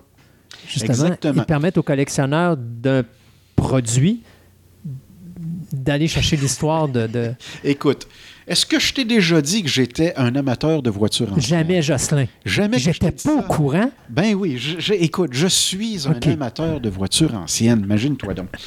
Et euh, dans des photos que je possède, j'ai les photos d'un ethnologue, genre, euh, pas un ethnologue, un photographe, mais que j'associe à un ethnologue de l'époque, euh, Georges Beulac, qui était un passionné de photographie et qui, lui, aimait aussi les vieilles voitures. Mais d'ailleurs, on avait parlé dans sa chronique euh, de M. Fort Bourlac, là. probablement qu'on a parlé de la Bugatti, la fameuse Bugatti. Oui, on en avait parlé. Pourquoi? Parce que là, je, je vais t'en reparler, mais dans un autre... euh, dans, dans- Un autre contexte? Dans, dans un autre contexte, celui des collectionneurs. Parce que, d'abord, cette fameuse Bugatti-là qui est rendue au Japon... euh, C'était la première, je crois, qui était ici au Québec. c'était hein? la première qui est arrivée au Québec, l'une des deux, parce que la, la deuxième a appartenu à un autre monsieur qui a une fondation à Montréal. Et euh, j'ai les deux photos, les, les deux Bugatti dans mes fonds, je, les ai. Mais celle-là en particulier, la Bugatti maintenant qui appartient à un monsieur Camilla au Japon, euh, qui est venu ici au Québec, acheté par Huntley Drummond, un banquier qui, a- avait fait fortune ici, et puis euh, que Georges Belac est allé chercher dans une euh, décharge, en fait, dans une dompe, et euh, qu'il a re- re- refaite finalement, qu'il a restaurée. Cette Bugatti-là, lui, il l'a photographiée dans tous les angles. On a le numéro de série. C'est d'ailleurs ce qui m'a mis en contact avec M. Camilla euh, au Japon, parce que euh, lui, quand il a vu le numéro de série, il dit Hey, hey, Ce qui veut dire en japonais que hey, c'est ma Bugatti, ça. Uh-huh. Bon, je m'excuse pour mon japonais, mais il n'est pas tellement à jour. Et euh, finalement, euh, il a pris contact avec moi, puis il a racheté, lui, toutes les photos que je possédais. On parle ici d'une soixantaine d'images de la restauration de la Bugatti. Donc, on voit... euh, le mécanisme des roues, on va revoir le tableau de bord, le mécanisme de la batterie, de où ce que c'était. Donc, tout ce qui était fait au niveau de la restauration, on la voit démonter totalement, puis on la voit remonter. La Bugatti, c'est merveilleux. Là. Donc, ça, c'est un peu le même principe pour les collectionneurs qui vont revoir leurs affaires, qui vont dire, écoute, moi, je viens de... je, collectionneur de- Bon, moi, j'ai été collectionneur de caméras. Alors, quand je revois, mettons, des photos où on voit un photographe à l'époque utiliser cette caméra-là, ben, je veux cette photo-là pour la mettre à côté de cette caméra-là. Oui. Le collectionneur, ça, c'est un peu pourquoi je te disais tantôt, un peu malade aussi. Tu sais, il va tout prendre. J'aime mieux dire rapport Oui, mais la passion, ça coûte de l'argent. Ça dépend. Et, des- et là où on parle de maladie, bien souvent, c'est que certains vont tellement mettre sur leur collection, puis mettre de côté la famille, tout ça. Combien qu'il y a de collectionneurs Oui, non, ça, c'est qui ont sûr. pas brisé leur famille, malheureusement. là? C'est, c'est ça qui fait un peu la, la- la différence. Mais par contre, effectivement, oui, moi, le collectionneur, c'est quelqu'un qui joue un très grand rôle présentement dans notre société parce qu'il accumule un savoir, ça fait partie de son passe-temps. Il, accumule un savoir qu'il partage, qu'il diffuse avec des gens. Maintenant, on a l'Internet qui va arriver, qui va nous permettre, qui va lui permettre à lui de diffuser son savoir, sa connaissance sur son produit. Et il va créer des adeptes. Euh, moi, au début, dans mes collections, quand j'avais des photographies de bateaux, ben, un bateau, c'est un bateau, mais j'ai tellement appris avec les collectionneurs qu'un bateau, c'est pas uniquement un bateau. Parce que le bateau que tu vois passer a un numéro, lui qu'on appelle le Identification Number, ou maintenant le IMO. Et puis, ce, cet Identification Number, le, le numéro d'identification. c'est ça.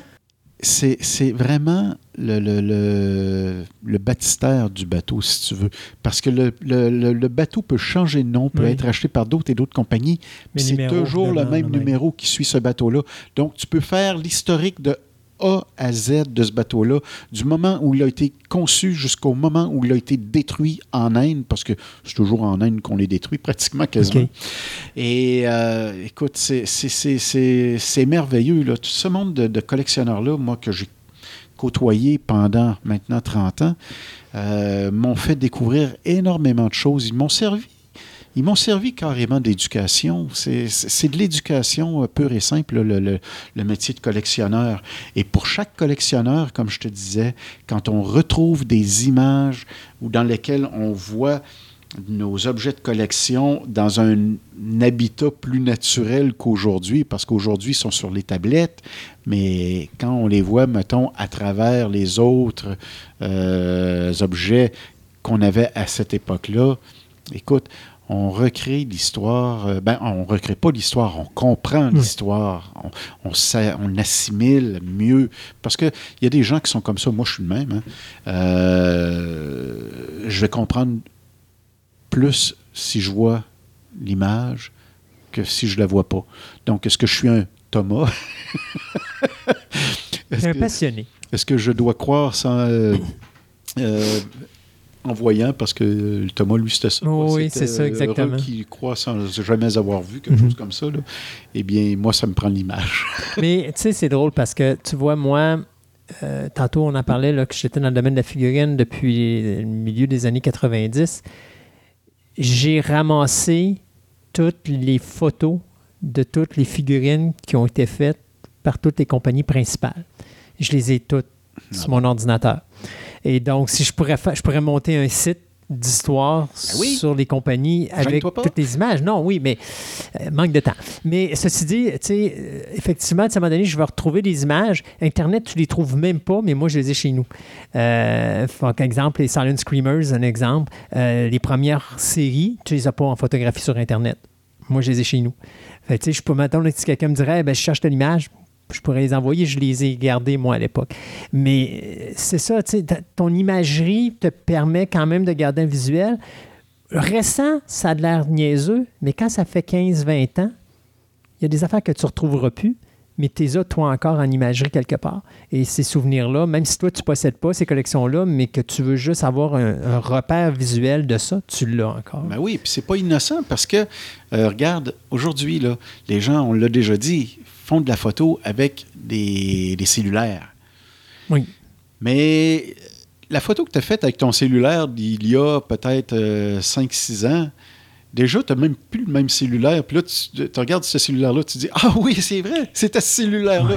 hey, te cheap quand même. Puis tu sais, puis tu regardes ça, tu ris un peu. Oui. Mais imagine, on a déjà parlé également du 200 ans. là. Dans 200 ans, là, on va regarder en arrière. Nous, on avait parlé des morons. Ouais. On parlait du gouvernement. Euh, je- je- je- non. Bon, et puis, mais ils vont regarder aujourd'hui la, la manière qu'on qu'on qu'on évolue. Puis oui, c'est, écoute, ça évolue vite là, depuis que, depuis que l'informatique est rentrée dans notre monde, tout ça. Tout évolue. Euh, notre connaissance évolue à un rythme incroyable. Puis ça, justement, on va en parler prochainement. Mais pourquoi? Parce que les images nous montrent toc, toc, toc, Oui. comment que ça s'est passé? On était là en telle année, telle année on est rendu là. On va dire, mais mon Dieu, on a fait un pas de géant. Oui.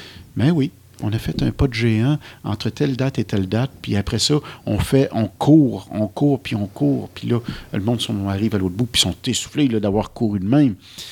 Ils comprennent plus, ils n'ont plus vu l'évolution tellement. Ça, c'est un fait. Hein? Mm. On regarde en arrière, on se dit, mon Dieu, que ça a été vite. J'ai même pas eu le temps de me rendre compte de ça. Puis je sais pas si c'est moi, mais j'ai comme l'impression que plus on avance, puis plus historiquement parlant, on en perd. Parce qu'il me semble qu'on ne garde pas assez visuellement de souvenirs, parce que ça passe trop vite. Mais sais-tu, il y a une chose que j'ai découvert récemment. Tout ce qu'on consomme aujourd'hui est jetable. Oui. Je suis allé m'acheter une laveuse sécheuse récemment, puis les vendeurs, ils nous disent euh, carrément Ouais, mais c'est bon pour 5 ans. Là. 5 Votre, 10 ans, c'est garantie, votre garantie est 10 ans, mais ça, c'est sur le moteur. L'électronique va péter bien avant Ben ça, oui. monsieur. Puis ils te le disent. Oui, oui. Puis j'ai pas de misère à le Oui, il y croire. a des chips sont faits pour ça. Ben, écoute, je te, je te mens pas. Mon père avait une imprimante et son imprimante allait très bien. Puis un jour, il vient pour imprimer sans aucun avertissement. Là, l'imprimante lui indique durée de vie logique terminée. Ouais. Je te mens pas, c'est sais. vraiment Oui, oui, même. je sais. Puis les laveuses, sécheuses, téléviseurs. Oui. Moi, j'ai eu l'expérience d'un téléviseur qui a fait ça. Il était garanti, mettons, euh, deux ans, mettons, Mm. là, je me souviens pas. Mais deux ans, une semaine plus tard, un silement, un qui se met, qui se met dans, dans l'appareil, puis là, je, je rapporte la- euh, ça à la personne. Heureusement, je l'ai acheté à une place où eux autres, pas lire. Non, ils, ils disent que peu importe, là, même si c'est deux, euh, deux ans, Ouais, là, ouais. ça fait juste une semaine que c'est dépassé. Ils me l'ont sont échangé. Mais euh, par contre, écoute, on, on est dans une société de jetables. Ce que Ouais. ça donne, ça, c'est que justement, on dirait qu'on n'a pas le temps de s'habituer à quelque chose que c'est déjà dépassé. Euh, moi, je regardais mes enfants avec euh, des, des- des jeux vidéo puis des, des- des petits appareils là, que euh, je, moi, je n'ai pas connu ça. Mais là, mettons que je leur pose des questions là-dessus. Hop, ben, ça fait longtemps qu'on ne prend plus ça. Non, non, c'est fini, là. Oh bon, oui, excusez-moi, pardon. Mais j'ai tu sais, j'ai comme l'impression à un moment donné qu'on va avoir un coin historique qui va comme disparaître parce que tout simplement, ça a tellement bougé vite que personne n'a pris le temps d'arrêter puis clic, clic, clic, clic, clic. En tout cas, j'espère de plus être de ce monde-là, à ce moment-là, parce que moi, j'aime bien savoir.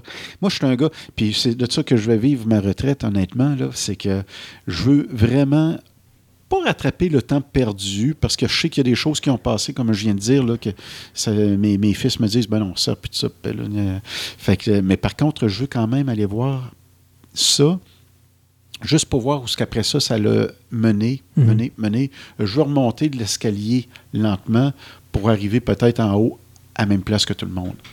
Jocelyn, à une prochaine? Ben oui, Yes. Et puis encore une fois, merci d'être avec nous. ben, ça me fait toujours plaisir. Bye bye.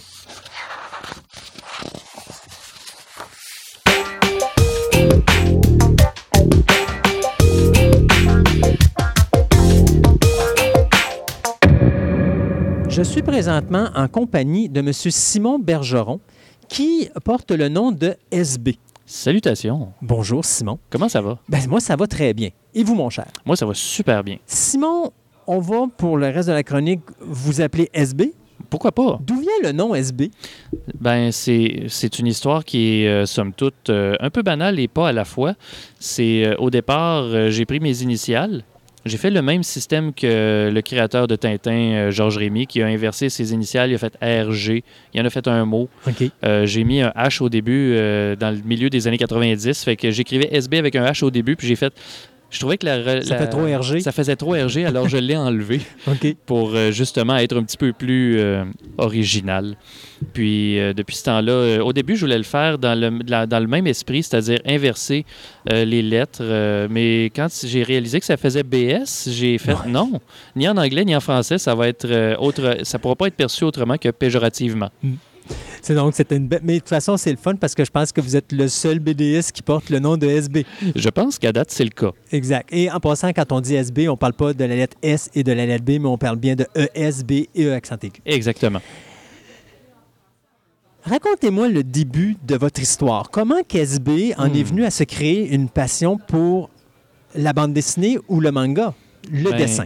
La passion pour la bande dessinée, le dessin, le manga, c'est quelque chose qui est né à peu près. euh, mais ma mère euh, et mon père me disent tout le temps que dès le moment où j'ai été assez vieux ou jeune pour tenir un crayon, euh, j'ai toujours dessiné. Donc, j'ai jamais vraiment pris de cours. J'ai toujours eu envie de croquer la vie autour de moi ou encore de reproduire ce que je voyais dans la bande dessinée ou ce que je voyais dans les dessins animés. Euh, ensuite, euh, le parcours m'a mené à faire surtout beaucoup de ce qu'on appelle du fan art, c'est-à-dire reproduire beaucoup ce que les auteurs faisaient déjà, les dessinateurs faisaient déjà. Donc, il n'y avait pas énormément d'imagination jusqu'à ce qu'une période dans ma vie m'a fait basculer du côté où ce que en 2009 et 2011, j'étais plus certain de si j'allais dessiner ou pas. OK. Donc, une fois que ça a été clair, que j'ai eu le- la confirmation que je voulais toujours, j'avais toujours cette passion-là, j'ai commencé à dessiner par moi-même, à me forger un style, même plusieurs styles. Et donc, euh, depuis 2011, je puis dire que officiellement, je suis devenu un dessinateur BDiste. OK. Enfin. Enfin. Mais Ah oui. Ça a été quoi l'élément déclencheur? Euh, j'ai fait euh, en 2009 ce qu'on pourrait appeler une, une forme de dépression. ce qui est une- un mélange entre dépression, bipolarité, puis burn-out, les trois en même temps. Ça a été merveilleux. Euh, je recommande ça à peu près à personne, en fait. Mais, C'est euh, un bon mélange. ah, c'est un mélange. Oui, c'est, un mé- c'est un méchant bon mélange. Ça a été vraiment le fun dans le sens que c'était. euh, aujourd'hui, je regarde ça, j'ai vraiment eu du fun à me dire que j'ai eu de la misère dans ce temps-là, mais c'est ça qui m'a amené où j'en suis. Donc, je suis. J'aurais de la misère à. J'aurais de la misère à renier ce passage-là. C'est Mais- ça qui m'a amené là où j'ai pu raconter le- mon histoire du Bouddha brisé, parce que ça raconte un peu de façon métaphorique ce que j'ai vécu. Euh, c'est une grosse métaphore sur justement la bipolarité, les troubles de burn-out, de dépression. euh, c'est c'est vraiment uniquement ça. Donc, c'est très biographique, très autobiographique même. Et ça demande une. euh, comment je dirais Ça a demandé un certain regard de la situation, de ce que j'ai vécu. Et c'est pour cette raison-là que ça m'a pris plusieurs années et même que j'ai pas sorti la première avant mes 39 ans. Donc, était en quelle année la première dessinée? 2016. 2016, donc c'est très récent quand même. Exactement. Puis là, le chapitre 3, il a été lancé avec succès au Comic-Con euh, de Québec dernièrement, en octobre. Donc, euh, et, le, et ce troisième chapitre qui a été d'ailleurs euh, financé à l'aide d'une campagne de sociofinancement sur Internet, vu que malheureusement, mes anciens éditeurs avaient fait faillite euh, Oh. au début de l'année. Donc, il y avait été les, euh, les, les porte-étendards de, mon, euh, de mes deux premiers chapitres, mais il a fallu que je décide de prendre sur moi puis de me dire, OK, je rachète les droits, les exemplaires, et je repars ça à mon nom parce qu'il n'est pas question que la bande dessinée s'arrête là. Mhm. J'avais encore énormément d'histoires à raconter, et c'est encore le cas. C'est quoi l'histoire du Bouddha brisé? L'histoire du Bouddha brisé, c'est euh, un jeune homme, Alex, qui a, vers la fin de la vingtaine, à peu près 28, puis euh, ce gars-là, il sait qu'il veut être dessinateur dans la vie. Donc, on voit que le côté biographique est très là. Euh, il veut dessiner. Le problème, c'est qu'il ne sait pas comment y parvenir, puis il a l'impression que tout ce qui se passe autour de lui se ligue contre sa volonté de dessiner. Et que peu importe ce qui va se passer, il pourra jamais réussir à le faire. Donc, il y a euh, en lui quelque chose et qui se, qui s'est nourri pendant longtemps euh, de toutes les frustrations, de toute la colère qu'il a emmagasiné, ce qui est un peu une métaphore sur tout ce que nous autres on emmagasine euh, dans la vie. Et ce que ça fait dans ce monde-là, une fois que ça explose, que ce soit un, un trop plein de négatifs ou de positifs, euh, ça fait apparaître, ça fait naître une autre personne à côté qui est rendue à peu près exactement au même âge que nous-mêmes, qui est juste quelques, a quelques points de différence avec nous. C'est un dissocié que j'appelle ça, parce que le personnage vit une dissociation où il est nourri, il est né à l'aide de tout ce qui a été emmagasiné pendant toutes ces années-là. Et euh, ben Alex, il va s'apprêter à vivre ça au chapitre 3. OK. Et ça va avoir des conséquences relativement incroyablement épiques pour les chapitres à venir. C'est de la comédie? C'est c'est quel style de bande dessinée? Hmm, c'est un peu dur à dire. Je, je dirais que dans le cas actuel, si on regarde au dos de la, de la carte d'affaires, c'est écrit le Bouddha brisé. Manga québécois européen. C'est un, littéralement un mix des trois. Avec le, avec le format euh, comic book US pour le, le format de la BD. Donc, à ce moment-là, quand on parle le manga, c'est parce que le style de dessin, je suppose, fait manga? Le style, de manga, le style de BD fait un peu manga, effectivement. La narration est un peu shonen également. Mais elle est très québécoise dans son, euh, dans son, de- dans son déroulement. Donc, euh, c'est pour ça le québécois. Et le européen, c'est qu'il y a une partie du style visuel et une partie des situations qui sont purement européennes, parce que j'ai vraiment vécu énormément mon enfance sur la BD franco-belge. Euh, Tintin, Astérix, Gaston Lagaffe, tout ça. J'ai vraiment euh, même un peu Torgal. Euh, j'ai pas pu m'empêcher de découvrir ça quand j'étais si jeune et pourtant tellement attiré déjà par ce médium-là et de, le lire quand j'étais plus jeune. D'ailleurs, j'ai en mémoire euh, une, euh, quelque chose que j'avais déjà raconté dans une entrevue précédente. J'étais avec mon père et ma sœur. des fois, avant de dormir, l'été, on lisait une BD. Des fois, c'était une personne qui lisait une page. Des fois, on s'attitrait des personnages à lire. Et en me remémorant ça, ça me rappelle comment c'était tellement le fun de, de vivre ces moments-là, que ça l'a pourtant tellement aidé à forger mon envie de raconter ça pour que peut-être qu'un jour, une autre famille va pouvoir vivre ces choses-là. Oui. Puis en même temps, ben, ça vous a donné aussi un goût Oh, pour la bande dessinée, veut, veut pas. Tellement. Ça Ouais. l'a juste forgé le fait que j'adore la BD. Ça fait partie de moi. Puis plus ça va, plus j'en découvre et plus je me dis que c'est une passion qui est là pour rester. Tout comme le- la passion pour faire de la BD. Ça va être jusqu'à mes derniers jours. Habituellement, quand quelqu'un fait une bande dessinée, il va dessiner, il y a quelqu'un qui écrit pour lui, ou le Oui. contraire. Il écrit pour quelqu'un, puis il y a quelqu'un qui va dessiner pour lui. Exact. Vous, vous faites les deux, je pense. Je fais tout. OK. Littéralement, littéralement tout. Étant donné que je suis devenu euh, depuis peu mon, euh, si on veut, mon propre boss, je suis donc scénariste, dessinateur. Je corrige, euh, je j'écris, je, je fais le montage, Quasiment? je publie Ouais. et je distribue. Je suis donc littéralement le, un one-man army. C'est bon, ça. Faut juste pas tomber malade. C'est du défi. Ah, je, je- je suis tombé malade dernièrement. Oui, OK. Parce qu'après tous ces mois-là, là, parce que depuis le 8, mai- de 8 depuis le 8 août que je cours pour que ce, ce chapitre 3-là puisse voir le monde, et depuis qu'il l'a vu euh, le jour, je peux dire que là, euh, je peux me permettre d'être un petit peu malade, mais ça ne m'empêche pas d'être là et d'être présent, d'être souriant, parce que peu importe que je le fasse pour une personne ou pour 100 personnes, je vais me donner pour la même raison. Le, montrez, ben, je- dirigez-nous à travers la Mhm. conception, mettons, d'une histoire, de toutes les, les étapes que vous, pa- par lesquelles vous Ben. passez pour faire l'évolution ou la création d'une œuvre? D'un chapitre euh, ben, parce que pour le, le Bouddha brisé, il a fallu, avant que je commence à faire le chapitre 1, j'ai, je devais avoir une idée des 21 chapitres que je voulais écrire. Au départ, c'était 36. OK. Mon éditeur, dans le temps, m'a dit Ouais, mais si on coupe tel, tel et tel passage, en passant à 21, c'est déjà beaucoup mieux. Et en relisant, j'étais totalement d'accord avec eux. Puis, une fois qu'il a été établi que je fasse 21 chapitres, je me suis dit, OK, il faut que je divise ces chapitres-là.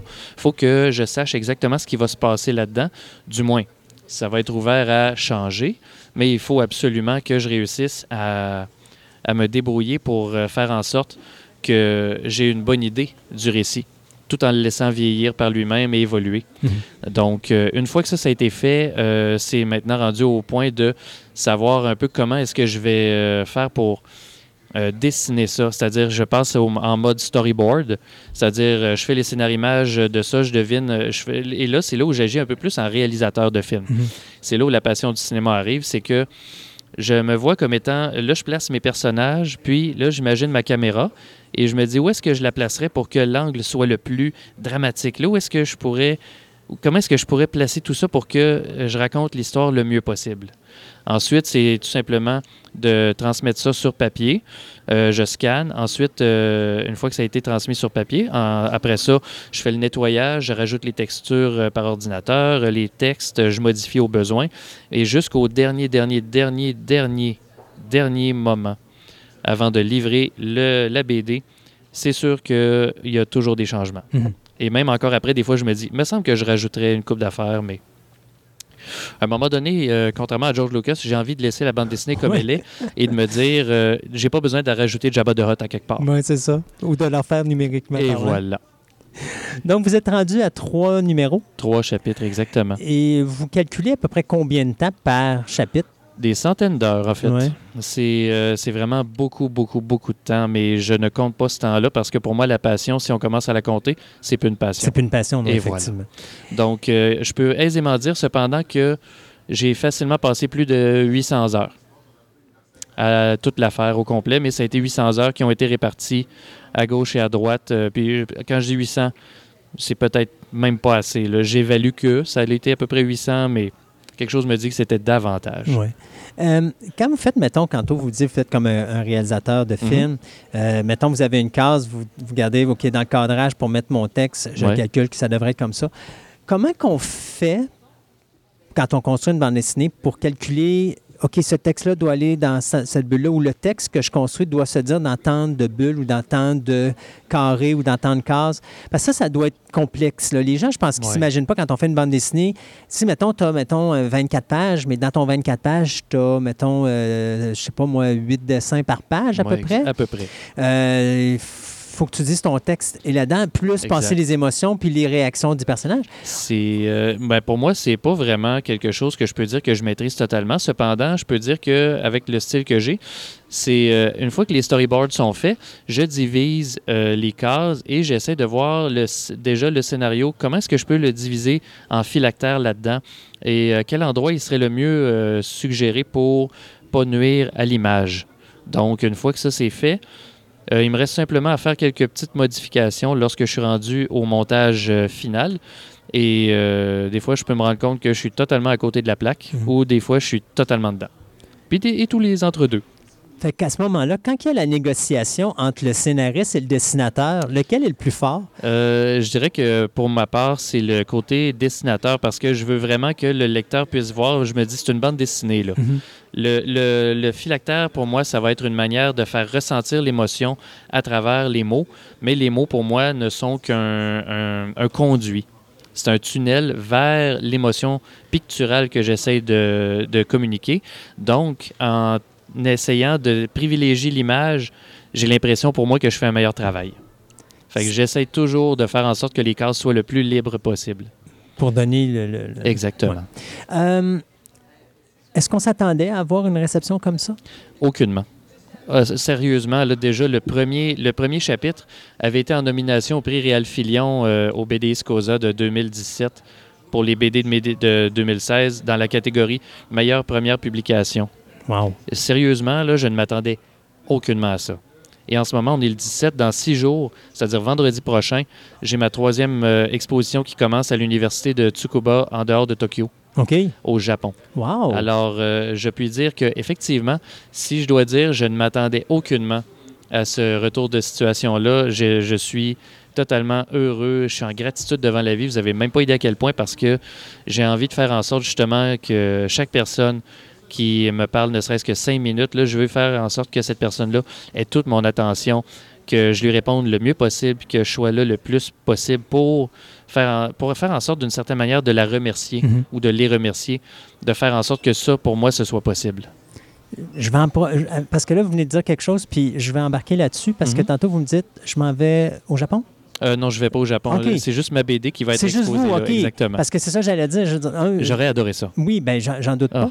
Mais à ce moment-là, mettons un exemple, vous auriez été invité à aller au Japon. Mhm. Est-ce que à ce moment-là, c'est eux autres qui vous payent les frais pour pouvoir Je- vous amener là-bas? Je crois que oui. Oui. Je crois que oui. Du moins, euh, j'aurais demandé d'avoir au moins une commandite, quelque chose comme ça, parce que personnellement, j'aurais pas les moyens de le faire. Non. Parce que, comme bien des artistes, je ne vis pas de ma plume.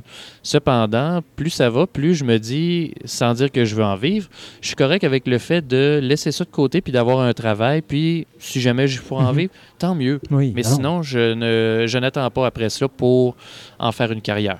Puis J'ai déjà décidé. ça m'amène pas mal à ma dernière question. Mhm. Euh, c'est quoi la complexité entre la vie professionnelle et la vie personnelle, c'est-à-dire le travail? Mhm. Vous avez les responsabilités, puis à un moment donné, ben, votre compagnie va vous demander des obligations. Ça demande un pro- un- probablement un boss qui est très euh, compréhensif. Flexible. Oui, très Ça flexible. demande des patrons complets, très euh, compréhensifs parce que des fois, la, la plupart du temps, les, les gérants ou les boss, ils n'aiment pas ça euh, que les gens ne travaillent pas les fins de semaine, surtout quand on est dans le service à la clientèle comme moi. Et euh, néanmoins, ben. Moi, de ce côté-là, j'ai pas le choix parce que justement, des séances de signature comme aujourd'hui, euh, des, des conventions, des lancements, c'est toujours les fins de Oui, semaine que ça se fait. Donc, euh, c'est c'est pas toujours évident, mais je pense qu'il faut que je m'y. euh, il faut souvent que je m'y mette à la seconde où je sais que j'ai un événement. Donc, de cette manière-là, sans dire que je mets le patron devant le fait, je lui dis j'ai ça telle date, puis lui, je sais qu'il peut probablement organiser son horaire en conséquence. Et euh, c'est sûr que ça peut être un peu dommage, mais une fois que ça c'est fait, je me dis que je lui propose souvent de, si admettons, il y a des, chiffres à me demander pour euh, pouvoir euh, que je puisse lui le dépanner, ben Ouais. je le fais. Oui, c'est ça. On compense. Oui, voilà. c'est le fun d'avoir des, patrons compréhensifs comme ça. Euh, effectivement, Ouais. j'en ai, euh, j'en ai eu quelques-uns. Là, je dois dire, j'ai peut-être eu plus de chance que beaucoup d'autres mondes, mais sincèrement, là, je me sens choyé euh, d'un bout à l'autre. Déjà d'avoir eu des parents qui ont été extrêmement encourageants envers le dessin dès mon plus jeune âge, qui m'ont toujours encouragé là-dedans, jusqu'à avoir des patrons qui me permettent de me dire, Ah, regarde, vas-y, c'est correct. Super. SB, une dernière, parce que là, je vois qu'il y a du monde qui vous attend à votre table. Euh, L'avenir, qu'est-ce qu'elle nous réserve? un chapitre 4 euh, jusqu'à 21 jours euh, avec potentiellement d'autres d'autres lancements et d'autres il y a le lancement du euh, chapitre 3 qui va se faire au Fanamanga le 8 décembre. Donc euh, si jamais ça donne à certains de vos auditeurs d'être là ou pas, euh, ben je les invite grandement à être là parce que je pense que ça va être trippant. C'est surtout que les organisatrices Sonia et Janie ont toujours été des grandes supporters, ça a été des deuxième et troisième mères pour moi. OK.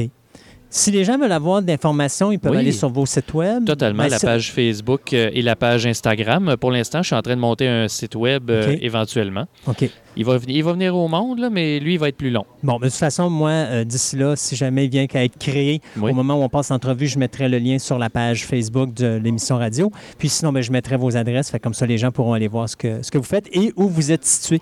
En passant, est-ce que la Oui. bande dessinée se vend dans les librairies? Oui, il y a la librairie Morancy, les librairies Pantoute, le Fanamanga, justement.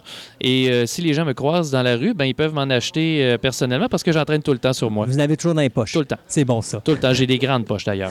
SB, merci d'avoir été avec nous Ben, aujourd'hui. merci bien. Bonne journée. Ben, vous aussi. Bye-bye.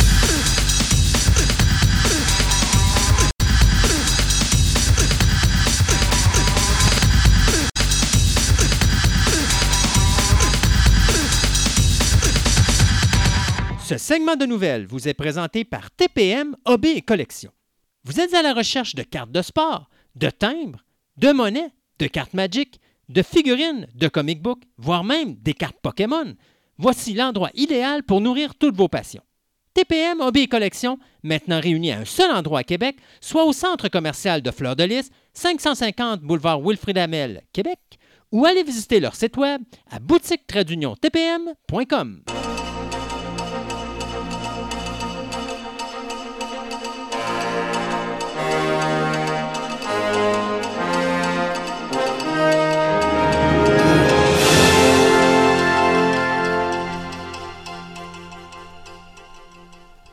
pour commencer ce deuxième segment de nouvelles, bien écoutez, comme d'habitude, on va vous parler de renouvellement et de cancellation. Euh, Netflix vient d'annoncer que malheureusement, ils vont euh, canceller la comédie One Day at a Time pour euh, après trois saisons. Donc, il n'y aura pas de quatrième saison. Il paraît que Netflix n'a pas été facile de prendre cette décision-là parce que c'est une série qu'ils aimaient beaucoup. Mais malheureusement, il n'y a pas assez de monde pour écouter la, la série en question pour une quatrième saison. Donc, on cancelle ça. Arrow, vous avez ren- renouvelé ça? Puis, effectivement, il y aura une huitième saison, sauf qu'on vient d'annoncer qu'on cancelle le show après 10 épisodes, ce qui revient pas mal avec la théorie que tu disais du Final Crisis. Ouais, euh, Crisis of Infinite Earth, là, c'est, garde, euh, ça va être la fin du personnage de Ouais. Arrow. Il va disparaître à ce moment-là. Là. Il va se Il sacrifier. va se sacrifier pour le reste de la gang. Donc, ça, ça va être. euh, c'est ça. Puis, euh, tu Batwoman, j'ai l'impression que. Ben, il- c'était- techniquement- c'est là, c'est lui qui c'est elle qui va C'est- prendre la C'est place. ça, c'est elle qui va prendre la place. Et euh, d'ailleurs, on dit que ça va probablement refaire ce que Arrow faisait, c'est-à-dire que dans les quatre séries actuelles, c'est-à-dire Legend of Tomorrow, Superman, Supergirl, pardon, Flash et bien sûr euh, Arrow. Arrow était la plus sérieuse. Bien là, ça va être Batwoman qui va être la plus sérieuse. Euh, L'acteur Slade Wilson, euh, oh non, excusez, l'acteur euh, Morales, pardon, qu'on avait vu dans NYPD Blues et euh, Caprica, bien, vient d'avoir le rôle de Slade Wilson, a.k.a. Deathstroke, dans la On deuxième avait série. parlé la, semaine- Ouais. la semaine pas- la dernière fois. Là. Donc, dans la deuxième saison de Titans. Donc, euh, ça va être la troisième personne qui va interpréter euh, le personnage de Deathstroke récemment. La première, c'était Joe Man- Manganiello, pardon, euh, qui avait fait le personnage dans la scène euh, après les génériques de Justice League. Après ça, on a Manu Bennett dans justement la série télé Arrow. Ouais. Et là, bien, M. Morales va être le troisième. Donc, Titans est présentement en production, donc devrait sortir d'ici la fin de la présente année Ouais, à peu 2019 près, euh, sur les ondes de DC Universe avant de s'en aller sur Netflix. Il y a une petite série télé qui existe qui s'appelle Into the Dark. J'aime le concept, c'est qu'il y a un épisode par mois qui est à peu près la, grande- la longueur de presque un film. Sauf qu'on a décidé du côté de Hulu de faire de cette série-là 12 épisodes, un par mois, et on couvre une fête spécifique de chaque mois. Donc, il y a un certain acteur qui s'appelle Clayne Crawford, qui, euh, si vous vous rappelez bien, avait été mis à la porte de la série télé Lethal Weapon. Mm. Ouais, ouais, ouais. Parce qu'il y avait une petite querelle avec euh, notre, son, son confrère de travail qui était euh, Damon Wayans. Puis à ce moment-là, ben, euh, on avait euh, dit qu'il était une personne qui avait un sale caractère, qui était très impulsif. Et Ouais, puis, il était difficile à travailler avec tout le monde. Il n'y a personne qui aimait travailler Personne ne avec. voulait travailler avec. Alors, on l'avait mis à la porte de Little Weapon. Alors, il va revenir pour l'épisode qui va apparaître au mois de, juin. Pardon. Plus, précifi- plus spécifiquement, donc, l'épisode de la fête des pères. Et donc, euh, l'épisode qui va s'appeler They Come Knocking, euh, bien, c'est un. va raconter l'histoire d'un veuf euh, qui amène ses deux filles dans un petit voyage sur la route, sauf que là, ben, les trois vont être confrontés à des entités surnaturelles. Donc, c'est Josephine Lansford, Robin Lively, Leah McCott et Dwight Hicks qui vont être les autres acteurs de cet épisode. Donc, si vous n'avez jamais eu la chance d'écouter ça, Into the Dark, là, je pense qu'on est rendu au troisième épisode. Donc, c'est le fun. À tous les mois, ils prennent la fête de ce mois-là. Donc, ça peut être la fête des mères, la fête des pères, Noël, la Saint-Valentin, tout ça. Et là, ils font une histoire d'horreur avec ça. Donc, Into the Dark sur Hulu, euh, c'est à voir absolument si vous n'avez pas eu la chance. Orphan Black, eh bien, on nous annonce que ce ne sera pas un reboot, ce ne sera pas un sequel, ni un spin-off, mais on va tout simplement faire une histoire dans cet univers-là. Donc, on se rappellera que la série qui avait été créée en 2013 euh, mon Dieu, je me rappelle plus c'était sur quel poste que ça avait été diffusé, mais euh, avait duré pendant cinq saisons. Et c'était l'histoire de d'une femme qui découvrait qu'elle était un clone et qu'il y avait une organisation qui essayait de tuer ou de la tuer elle et toutes ses autres clones.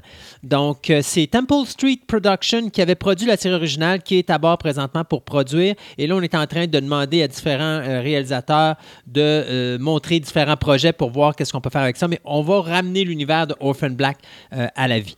Showtime vient de canceller Smilf. C'était à BBC America. Ah, BBC America, oui. Showtime vient de canceller Smilfs après deux saisons.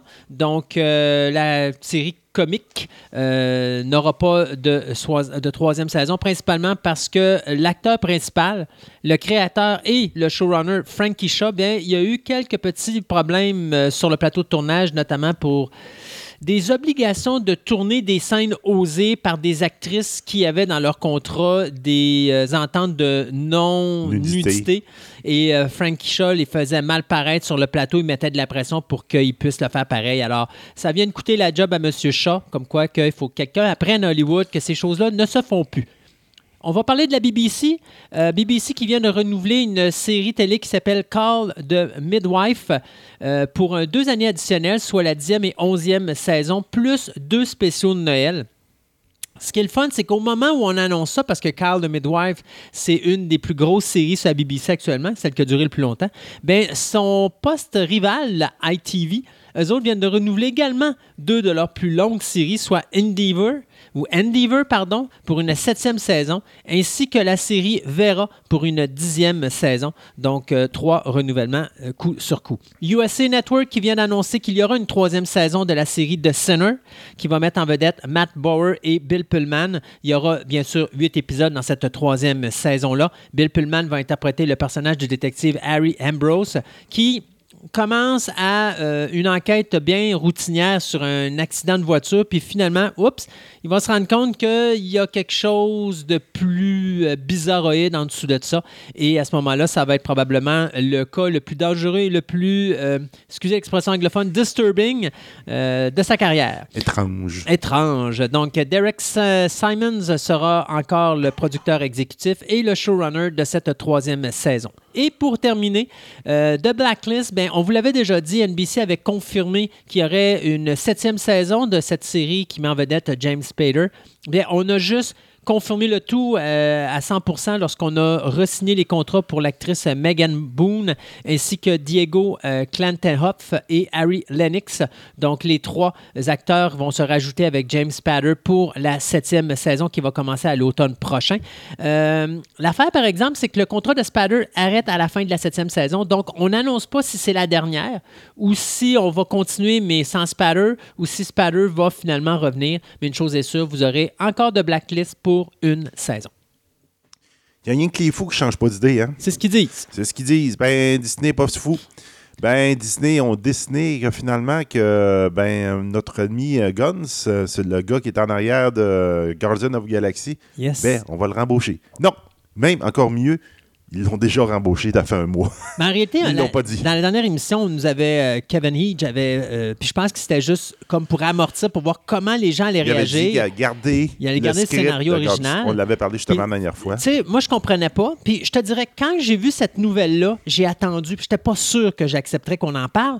Parce qu'il y a quelques nouvelles qui sont sorties, notamment, là, je sais pas si tu as vu, à un moment donné, il y avait une guerre entre Spielberg et Netflix. Puis Ouais. ça a été complètement démenti. C'était. Non, c'était on avait parlé un peu à cause Ouais. des Oscars puis tout, puis en fin de compte, c'est basé sur n'importe quoi. Euh, C'était basé sur n'importe quoi, malgré qu'il y a quand même. euh, Spielberg avait fond. montré, il avait Ouais. quand même mis un point là-dessus en disant que Netflix ne devrait pas avoir ses films aux Oscars comme beaucoup de monde pense, mais l'histoire complète de dire qu'elle allait rencontrer les gens de, de- de- des Oscars pour mettre des bâtons d'un à Netflix, ça, moi, je n'avais pas parlé parce Ouais, que ouais. je trouvais que c'était louche. Puis comme de fait, la nouvelle n'était pas bonne.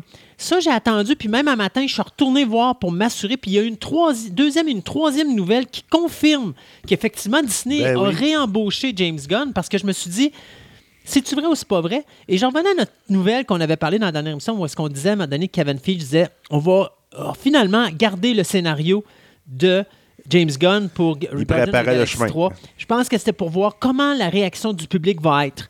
Si vraiment les gens disent Ouais, c'est ça, vous encouragez un ci puis vous encouragez un ça, je pense qu'ils auraient dit OK, on arrête ça là. Mais comme ça, ça a l'air d'avoir bien passé, ils ont comme fait OK, on réembauche James Gunn puis on le remet. Comme quoi Trump et sa gang ont pas gagné j'en suis très content. C'est ça. Donc, c'était tout par rapport à des tweets qui avaient, euh, qui avaient des vieux tweets qui avaient sorti en juillet. Il avait été mis de côté. Disney a fait non, non, non, on s'embarque plus avec lui. Mais en fin de compte, il est revenu et tout et tout. Je te dirais qu'il y a peut-être aussi, ça les a piqué un peu qu'en octobre dernier, il avait accepté de James Gunn de, euh, D'aller avec de- Suicide Squad. Suicide Squad. Ça, ça a dû les piquer. Ouais. Dit non, non, non, non, regarde, tu, tu, tu étais à nous autres à la base. Donc, là, ils Ouais, parce qu'ils savent ce que ça veut dire. Ils savent que Suicide Squad, ça vient de donner de l'argent dans les poches de Warner Eh Brothers. Oui, donc carrément. Le gars, ils vont tomber dans l'humour de ce gars. Avec, avec Suicide Squad, ça va faire très, très bien. Oui, oui, ça c'est sûr. Euh, D'ailleurs, parlant de Suicide Squad, tu sais que notre ami. euh, Ouais, Will Smith, c'est fait- ben, en réalité, non. Parce que Will Smith, euh, c'était sûr qu'il revenait pas. c'est quoi? Il, il aimait pas le rôle? Il avait pas... C'est lui-même ou c'est... Ben, en réalité, son horaire du temps lui permettait pas de revenir sur cette Ouais, hein. version-là. Et euh, l'approche de James Gunn était différente parce que James Gunn aussi avait dit qu'il n'était pas intéressé à revoir Will Smith sur le plateau de tournage parce que faut comprendre que le personnage de Will Smith a été basé sur le Deathstroke du New 52. Là, de la façon qu'on voit les choses aller, le personnage de Deathstroke de James Gunn va être plus basé Pas sur le, Deathstroke. de Deadshot, excusez, ouais, Deadshot, euh, va être plus en rapport avec le personnage des années 80, donc le vieux comique. C'est l'acteur euh, qui jouait dans le film, euh, mon Dieu, euh, The Dark Tower. Euh, c'est euh, Idris, Elba. I- Idris Elba, exact, qui va prendre la place de Will Smith dans le personnage de Deadshot.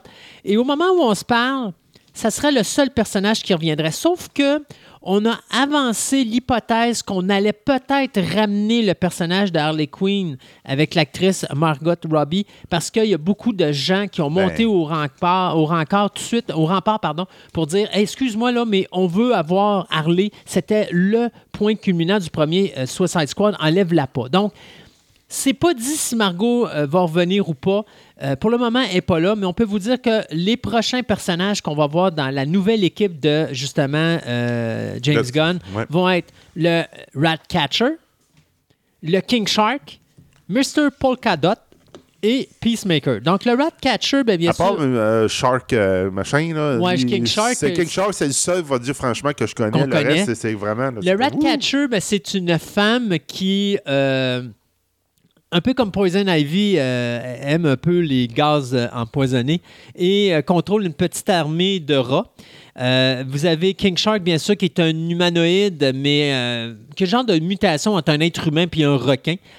Sauf que lui pense qu'il est le fils d'un dieu. Vous avez Mr. Polkadot qui a des. Moi, je pourrais dire des dots, c'est des points sur son corps. Ouais. Et euh, ces points-là se transforment euh, en balles de feu ou en n'importe quel autre genre d'arme qui peut projeter euh, face à ses ennemis. Et vous avez le Peacemaker. Le Peacemaker, lui, ben, c'est un extrémiste. Avec qui un nom de même, c'est un Ouais. gentil. Non, non, c'est ça, c'est un extrémiste. Alors lui, il veut absolument la paix, même s'il faut qu'il tue la personne qui est en avant de lui pour le faire. Fous-moi la paix. donc, comme quoi James Gunn ne perdra pas l'humour euh, total. Je me demande si euh, euh, Dave Bautista va faire King Sharks. Euh, on verra bien. Donc, euh, le film qui va sortir le 6 août 2021, et bien sûr, c'est pas parce que James Gunn est réembauché pour Guardian of the Galaxy 3 que ça veut dire qu'il ne sera pas derrière la mise en scène de Suicide Squad. Oubliez ça. The Suicide Squad sera faite par James Gunn. Yeah. Euh, ben, regarde, on va rester dans, un peu dans, dans cet univers-là, ben, un petit peu dans le Disney, ça fait la même. Donc, deux choses par rapport à Disney. Le fameux achat avec Fox Oui. va être le 20 mars. Retenez la date. C'est va être la date. C'est le moment que la fusion devrait être Ben, la, veille, consommée. la veille de la diffusion de cette émission-là. Donc, officiellement, c'est fait. C'est ça. Donc, euh, on va voir. Là, c'est juste qu'ils sont en train de décider, les différents actionnaires, est-ce qu'ils veulent avoir du cash ou ils veulent avoir des actions Disney en retour de la transaction?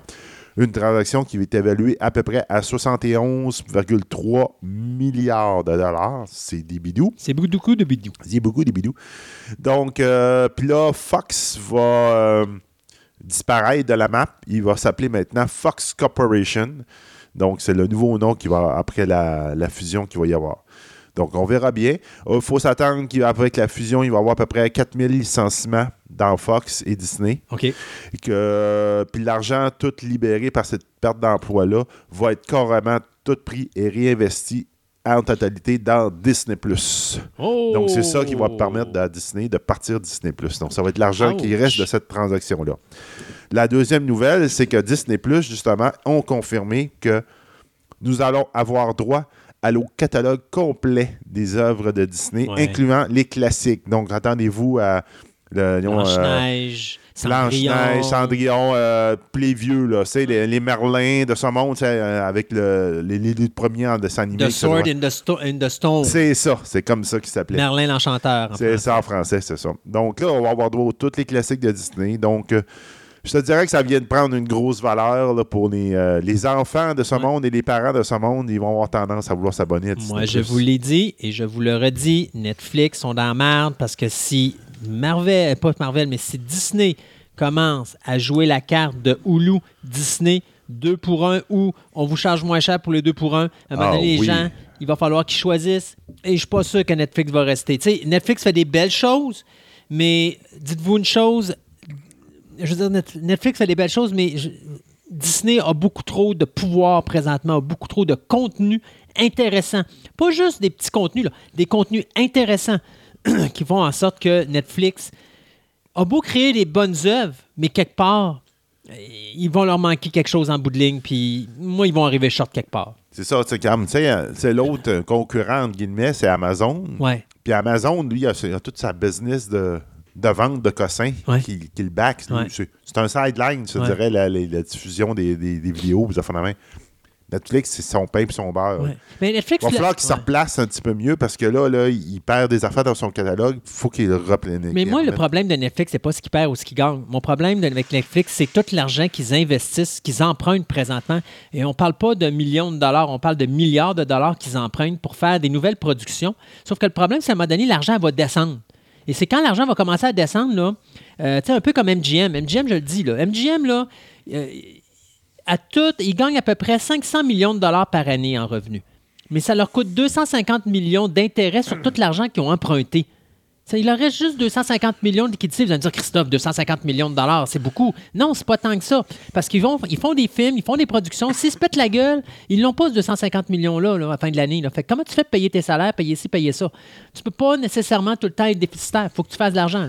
Alors, faut t'arrêter d'emprunter, puis à un moment donné, ah oui, il faut Oui. que l'argent rentre. alors, Netflix, c'est à peu près ça. là. Puis, à un moment donné, moi, je vous le dis, ce qui va arriver, c'est que la qualité des shows, les shows vont être là, mais on va transformer la qualité par des shows. Au lieu d'avoir des. Un peu comme les, les super-héros de Marvel. C'est au lieu d'avoir des super-héros avec des super-pouvoirs, blabla, blabla, blabla, blabla, blabla, blabla. Ça va parler, parler, parler, parler, parler, mais on n'aura pas beaucoup d'action où on va avoir des choses terre à terre.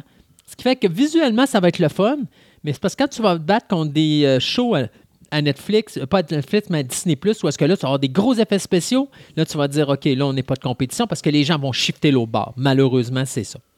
Ben, regarde, euh, je- je- je- on va compléter ça avec une, autre nouvelle que je, je lance de même. là. Euh, après le gros, gros succès, de Netflix, Bandersnatch, Oui. donc c'est le Black Mirror avec euh, des, des histoires. Donc là, euh, Netflix ont décidé d'investir là-dedans. Le logiciel qui, qui s'appelle le Branch Manager qu'ils ont conçu avec ça, Ils vont l'utiliser et ils vont produire d'autres récits interactifs sur, pour le show. Donc, Mais ça- justement, là, Ça, c'est drôle quand même, cette nouvelle-là, parce que je voulais attendre un peu avant d'en parler, parce que je me disais, tu te rappelles, il n'y a pas longtemps, il y a quelqu'un qui disait Excuse-moi, mais on a les droits là-dessus, tu as utilisé, puis on veut pas que. Ben, c'est juste que Bandersnatch, il, il avait utilisé le nom, de, en tout cas le livre dont vous êtes les héros, en Ouais. tout cas dedans. c'est ça. Donc ça, c'est ça. Il y a, il y a un pour Bandersnatch, il y a une affaire de discussion en soi, mais là, eux autres, ils- ils- tous les logiciels technologie, développés en arrière, c'est ils ça. peuvent faire ce qu'ils c'est veulent. ça, c'est là. à eux autres. C'est ça.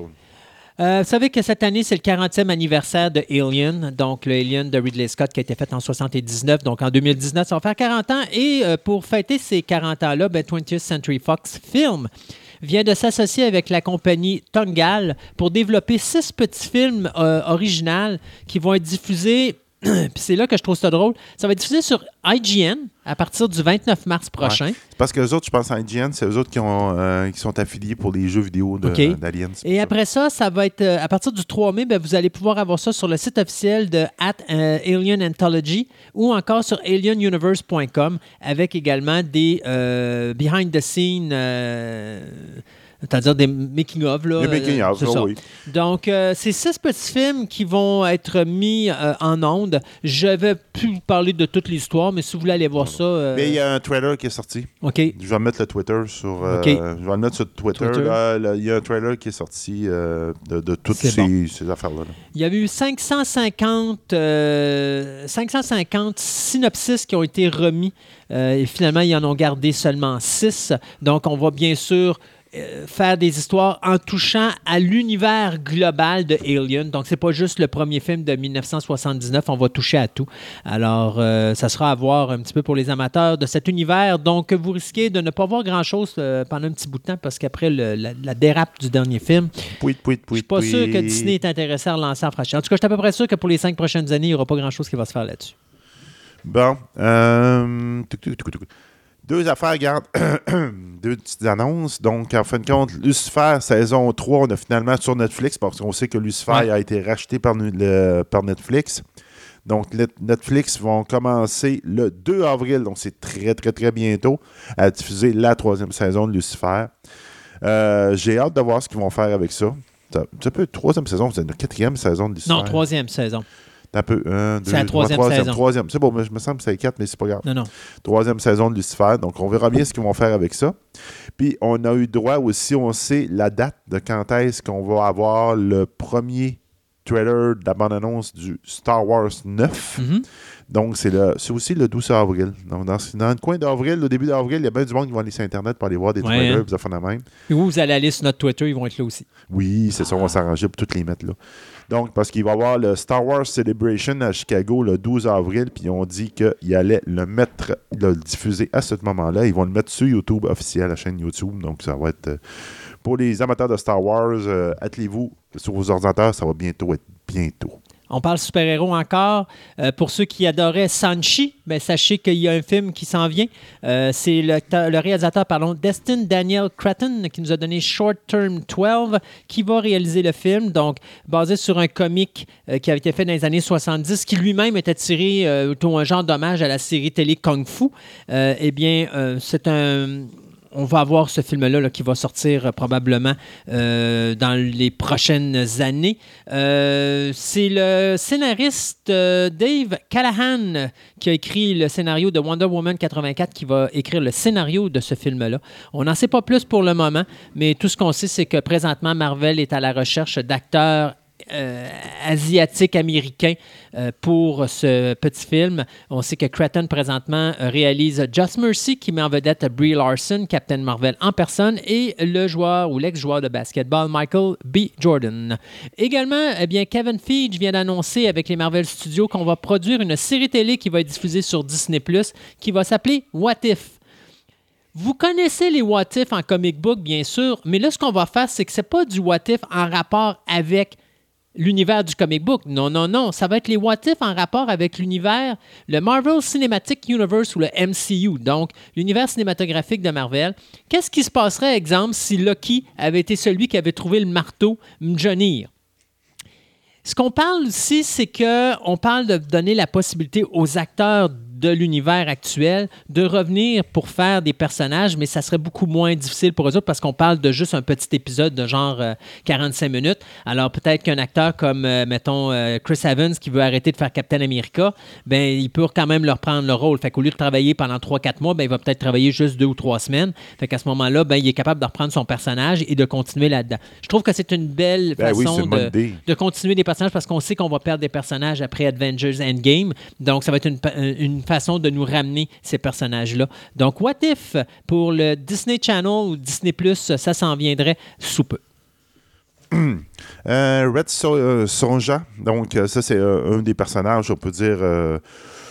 Euh, c'est une bande dessinée à la base. C'est Conan, c'est- Conan. en féminin. C'est ça, c'est la version Conan féminin. L'individu le plus frustrant pour l'univers de Conan, parce que Conan veut toujours faire des passe-passe avec elle, mais elle, elle veut jamais. Mais elle sert toujours du fait qu'elle a un charme incroyable pour faire faire des choses à Conan qu'il regrette après.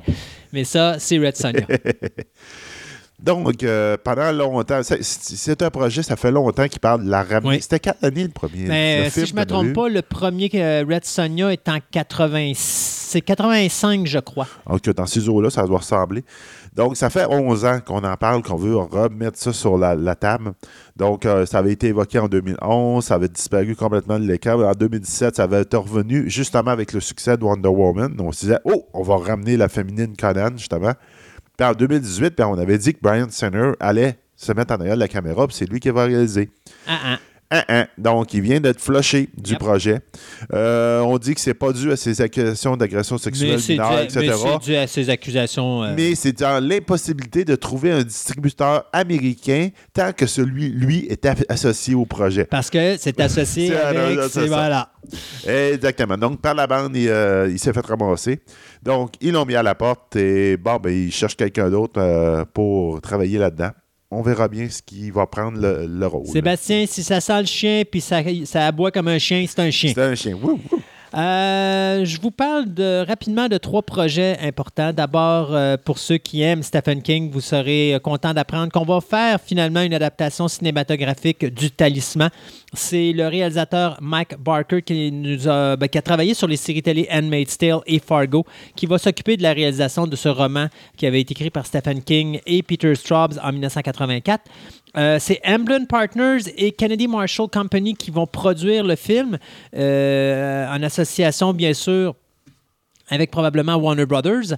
Euh, c'est, comment je pourrais vous dire, l'histoire d'un jeune garçon de 12 ans qui part à la recherche d'un talisman euh, magique pour sauver sa mère euh, qui est en train de mourir.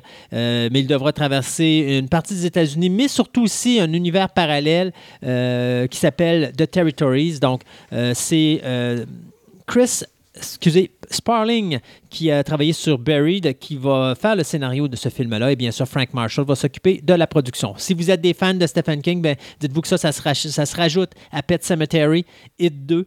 Euh, Il y a In the Tall Glass et le Doctor Sleep, qui est une suite à The Shining. Euh, il y a aussi, c'est vrai, il ne faut pas oublier la- la- l'adaptation télévisée de The Outsiders, qui présentement est en train d'être produite par HBO.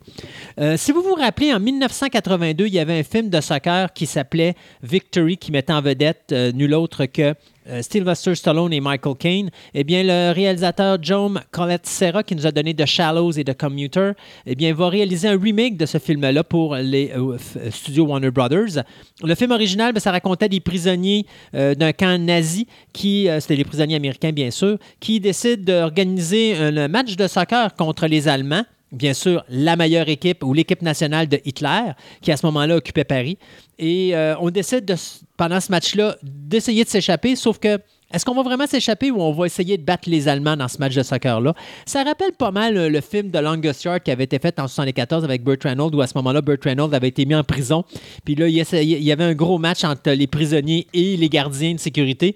Puis là, ben, durant le match, il avait la chance de s'échapper, mais finalement, est-ce qu'il s'échappe ou est-ce qu'il reste pour faire gagner son équipe puis donner une raclée aux gardiens? Donc, Victory, ça s'en viendrait. Et pour finir, euh, eh bien, si vous avez aimé le film de Bone Collector, NBC va faire, euh, vient de donner euh, le contrat pour faire un pilote à la série télé qui va s'appeler Lincoln, qui va être basé justement sur le roman de Bone Collector. Donc, euh, ça va, d'une certaine façon, ça va comme suivre le film euh, de 97, si je me trompe pas, avec Denzel Washington. Ouais, mais ça, c'est sûr. Alors, c'est euh, Seth Gordon qui vient d'avoir euh, le contrat pour faire l'épisode pilote qui va suivre les aventures du criminologiste Lincoln Rim, qui va être interprété par Russell Hornsby, qui, à ce moment-là, après avoir été blessé sérieusement durant sa, chasse contre le meurtrier de Bone Collector et de l'avoir capturé, bien, euh, va devoir faire équipe avec euh, Amelia Satch, une jeune policière, parce que euh, le Bone Collector s'est échappé. Donc, il faut le retrouver. Il y a également Michael Imperioli de Sopranos qui va interpréter le personnage du détective Rick Celito. Donc, Lincoln, ça s'en vient bientôt à la télévision. Bon, euh, de mon côté, euh, on sait que le 30 avril, euh, de, de- il y a pas, dans pas longtemps, il va y avoir la sixième saison de The Undren qui va sortir. Ben, la sixième saison est déjà pas sortie, puis ils ont annoncé la septième saison qui va y avoir. Mais, Mais, c'est ça. Ça, ça annonce tout le temps. Ben, c'est pour ça. Ben, eux, c'est une bonne nouvelle qu'il va y avoir une 16e saison pour les amateurs de la série. Mais souvent, quand ils annoncent une, une saison avant que l'autre soit diffusé, surtout quand les codes d'écoute sont. Ça veut dire que, ben, regarde, attendez-vous que la 7e, ça soit la dernière. Puis qu'ils vont mettre la. ils vont- donc, ils ont juste donné comme. Garde, on, on te renouvelle une autre saison, mais tu finis ton histoire, là. voilà la nouvelle. Ça, c'est la bonne. Ouais. La mauvaise, on ne le sait pas encore parce qu'ils l'ont pas Non, ils l'ont pas confirmé, dernière. mais, mais on s'y ça augure à ça, là. On s'y attend. Et moi, je vais finir notre segment de nouvelles avec euh, Netflix et l'animé japonais, puisqu'il y a trois séries que je vais vous parler. La première, ça s'appelle The Last Kids on Earth, et on vient de nommer les acteurs et actrices qui vont prêter leur voix aux différents personnages. Mark Hamill, Rosario Dawson, ça c'est elle qui faisait Claire dans la série, les séries de Netflix de super-héros, Daredevil, euh, Ouais. Luke Cage et tout ça. Catherine O'Hara, Keith David, Bruce Campbell. euh, on va avoir Monse Hernandez et euh, Charles Demers. Donc, euh, une grosse panoplie d'acteurs qui vont prêter leur voix à la série The Last Kids on Earth, qui suit l'histoire d'un jeune garçon de 13 ans et de sa gang qui vont devoir se battre, ou, ou plutôt, je devrais dire, vont devoir protéger leur maison dans les arbres, donc leur treehouse, contre une horde de zombies après, bien sûr, l'apocalypse. Alors, c'est Scott Peterson qui va s'occuper d'être le showrunner sur cette sé- série-là. Euh, Gods and Heroes, donc huit épisodes pour la série euh, qui va toucher un petit peu aux dieux et aux créatures grecques de la, ben, de la mythologie grecque, pardon. Donc, c'est Charlie et Vlas Parlapanides, donc Parlapanides, excusez-moi, qui nous avaient donné Immortal et Death Note, qui vont créer cette série-là. Ils vont être non seulement euh, executive producer, mais ils vont être également scénaristes. Euh, donc, ça raconte l'histoire d'un jeune homme qui est le fils ou le demi-fils de Zeus qui décide de euh, se battre contre euh, différentes créatures de la mythologie grecque. Alors, les acteurs qui vont prêter, les actrices qui vont prêter leur voix là-dessus, c'est Jason O'Mara, Mamie Gummer, euh, Chris Diamant- Diamantopoulos, pardon, Derek Phillips, Jessica Henwick, euh, Claudia Christian, qu'on a vu dans Babylon 5, et Alicia euh. Donc, c'est Powerhouse euh, Animation pardon, qui nous avait donné l'excellente série Castlevania, qui s'occupe de cette production-là. Et pour finir, Dragon's Dogma, donc basé sur le jeu vidéo Dragon's Dogma, qui euh, avait été fait sur les consoles PC ou sur les différents jeux. Ça avait été fait par Capcom en 2012. Eh bien, on a décidé de s'associer avec euh, Sublimation Incorporated au niveau de Netflix pour faire une adaptation ou une série d'animation là-dessus. Alors, euh, l'histoire, ben, ça raconte tout simplement l'histoire d'un homme qui cherche à prendre sa vengeance sur un dragon qui lui a volé son cœur. Je sais pas comment il va faire pour prendre sa vengeance s'il n'y a plus de cœur, mais enfin, on verra ça. Euh, à travers son, euh, son voyage pour retrouver le dit dragon, eh bien, il va être confronté à des démons qui vont, eux, représenter les sept péchés capitaux. Alors, c'est quelque chose qui s'en vient sous peu. Ça se rajoute à la panoplie de séries d'animation que Netflix travaille présentement, donc Ghost in a Shell, euh, SAC 2045, Altered Carbon Resleeved, Vampires in the Garden, il y a Super Crook et bien sûr Spriggan. Puis j'ai mis euh, la bande-annonce de Ultraman, la nouvelle version. Ultraman! Elle est sur notre Twitter. Yes. Alors, on s'arrête pour deux autres chroniques et on vous revient dans quelques instants après avec Jérémia. Jérémia. Jeremiah.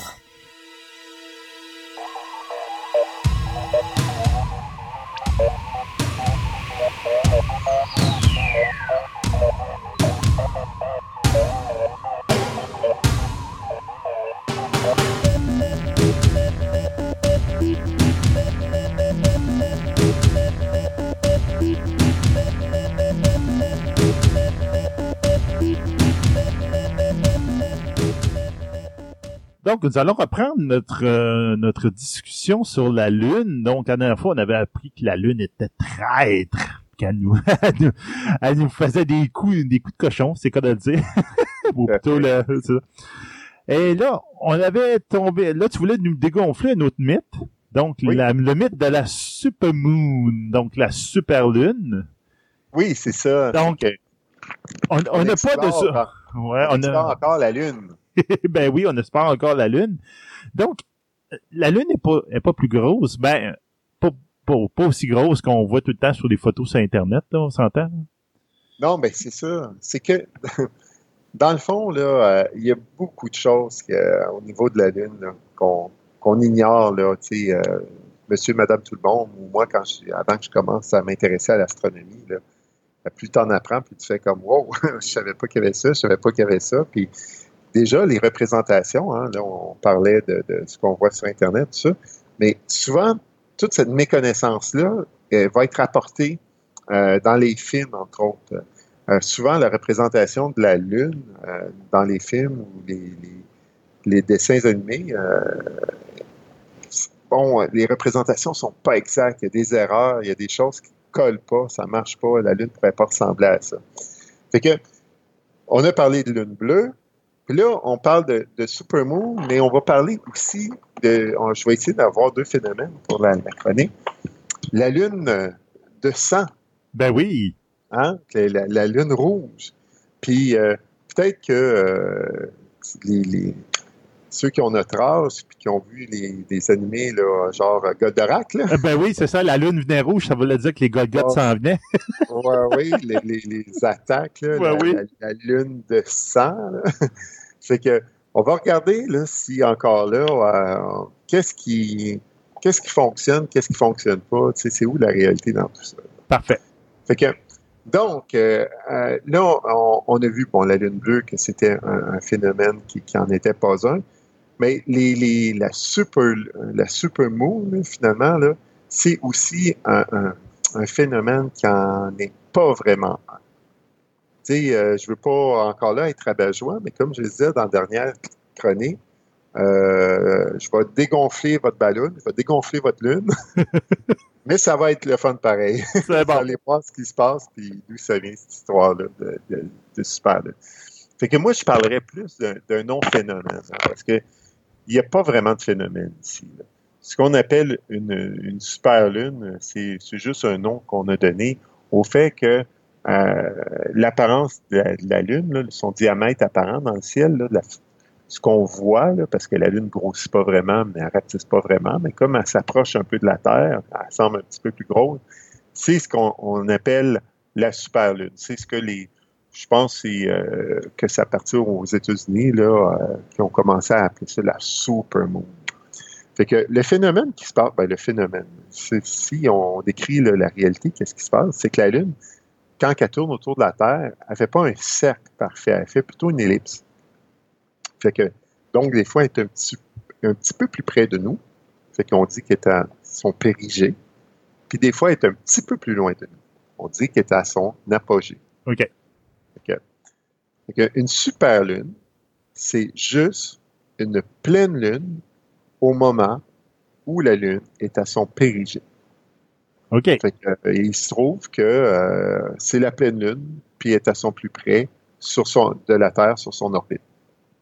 Fait que, et si on commençait à appeler ça une super lune, mais c'est un phénomène tout à fait banal. C'est la lune qui tourne autour de la Terre. Il n'y a pas, il y a pas de, de phénomènes particuliers. C'est tout ce qui se passe. Fait que la Lune, à ce moment-là, est quand même 30% plus lumineuse, vu qu'elle est plus proche. Elle nous apparaît plus claire, puis elle nous apparaît aussi plus grosse, 14% plus grosse.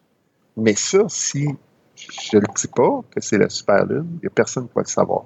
Parce que pour nous autres, c'est pas vraiment perceptible. On peut le mesurer là, avec des instruments, mais nous, quand on la regarde, on n'a même pas de point de comparaison. Comment qu'on peut savoir qu'elle est plus grosse qu'hier, ben, que la dernière, que, la dernière, pleine lune? La dernière pleine lune, elle remonte, comme on l'a dit à la précédente chronique, à 29,5 jours en arrière. C'est ça. Fait que, je veux dire, comment, comment on peut dire qu'elle est plus grosse? On n'a pas de point de comparaison. Puis c'est pas tellement plus grosse c'est, juste 14% plus gros. Fait que c'est vraiment à peine perceptible.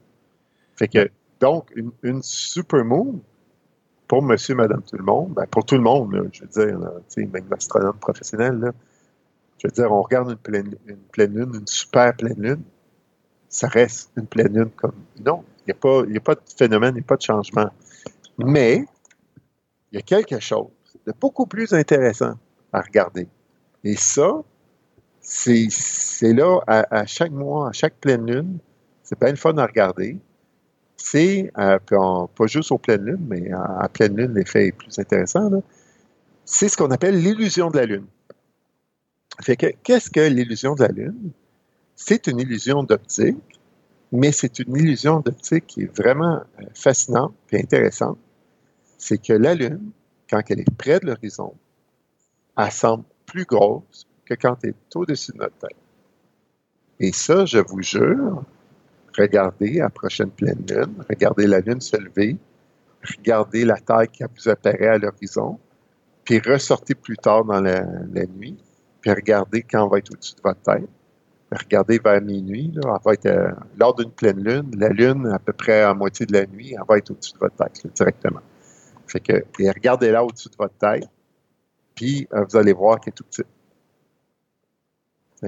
Fait que là, à ce moment-là, je vous jure, vous avez l'impression que ce que vous avez vu, c'est une lune beaucoup plus grosse, une espèce de supermoon. Et là, ça marche. C'est vraiment perceptible.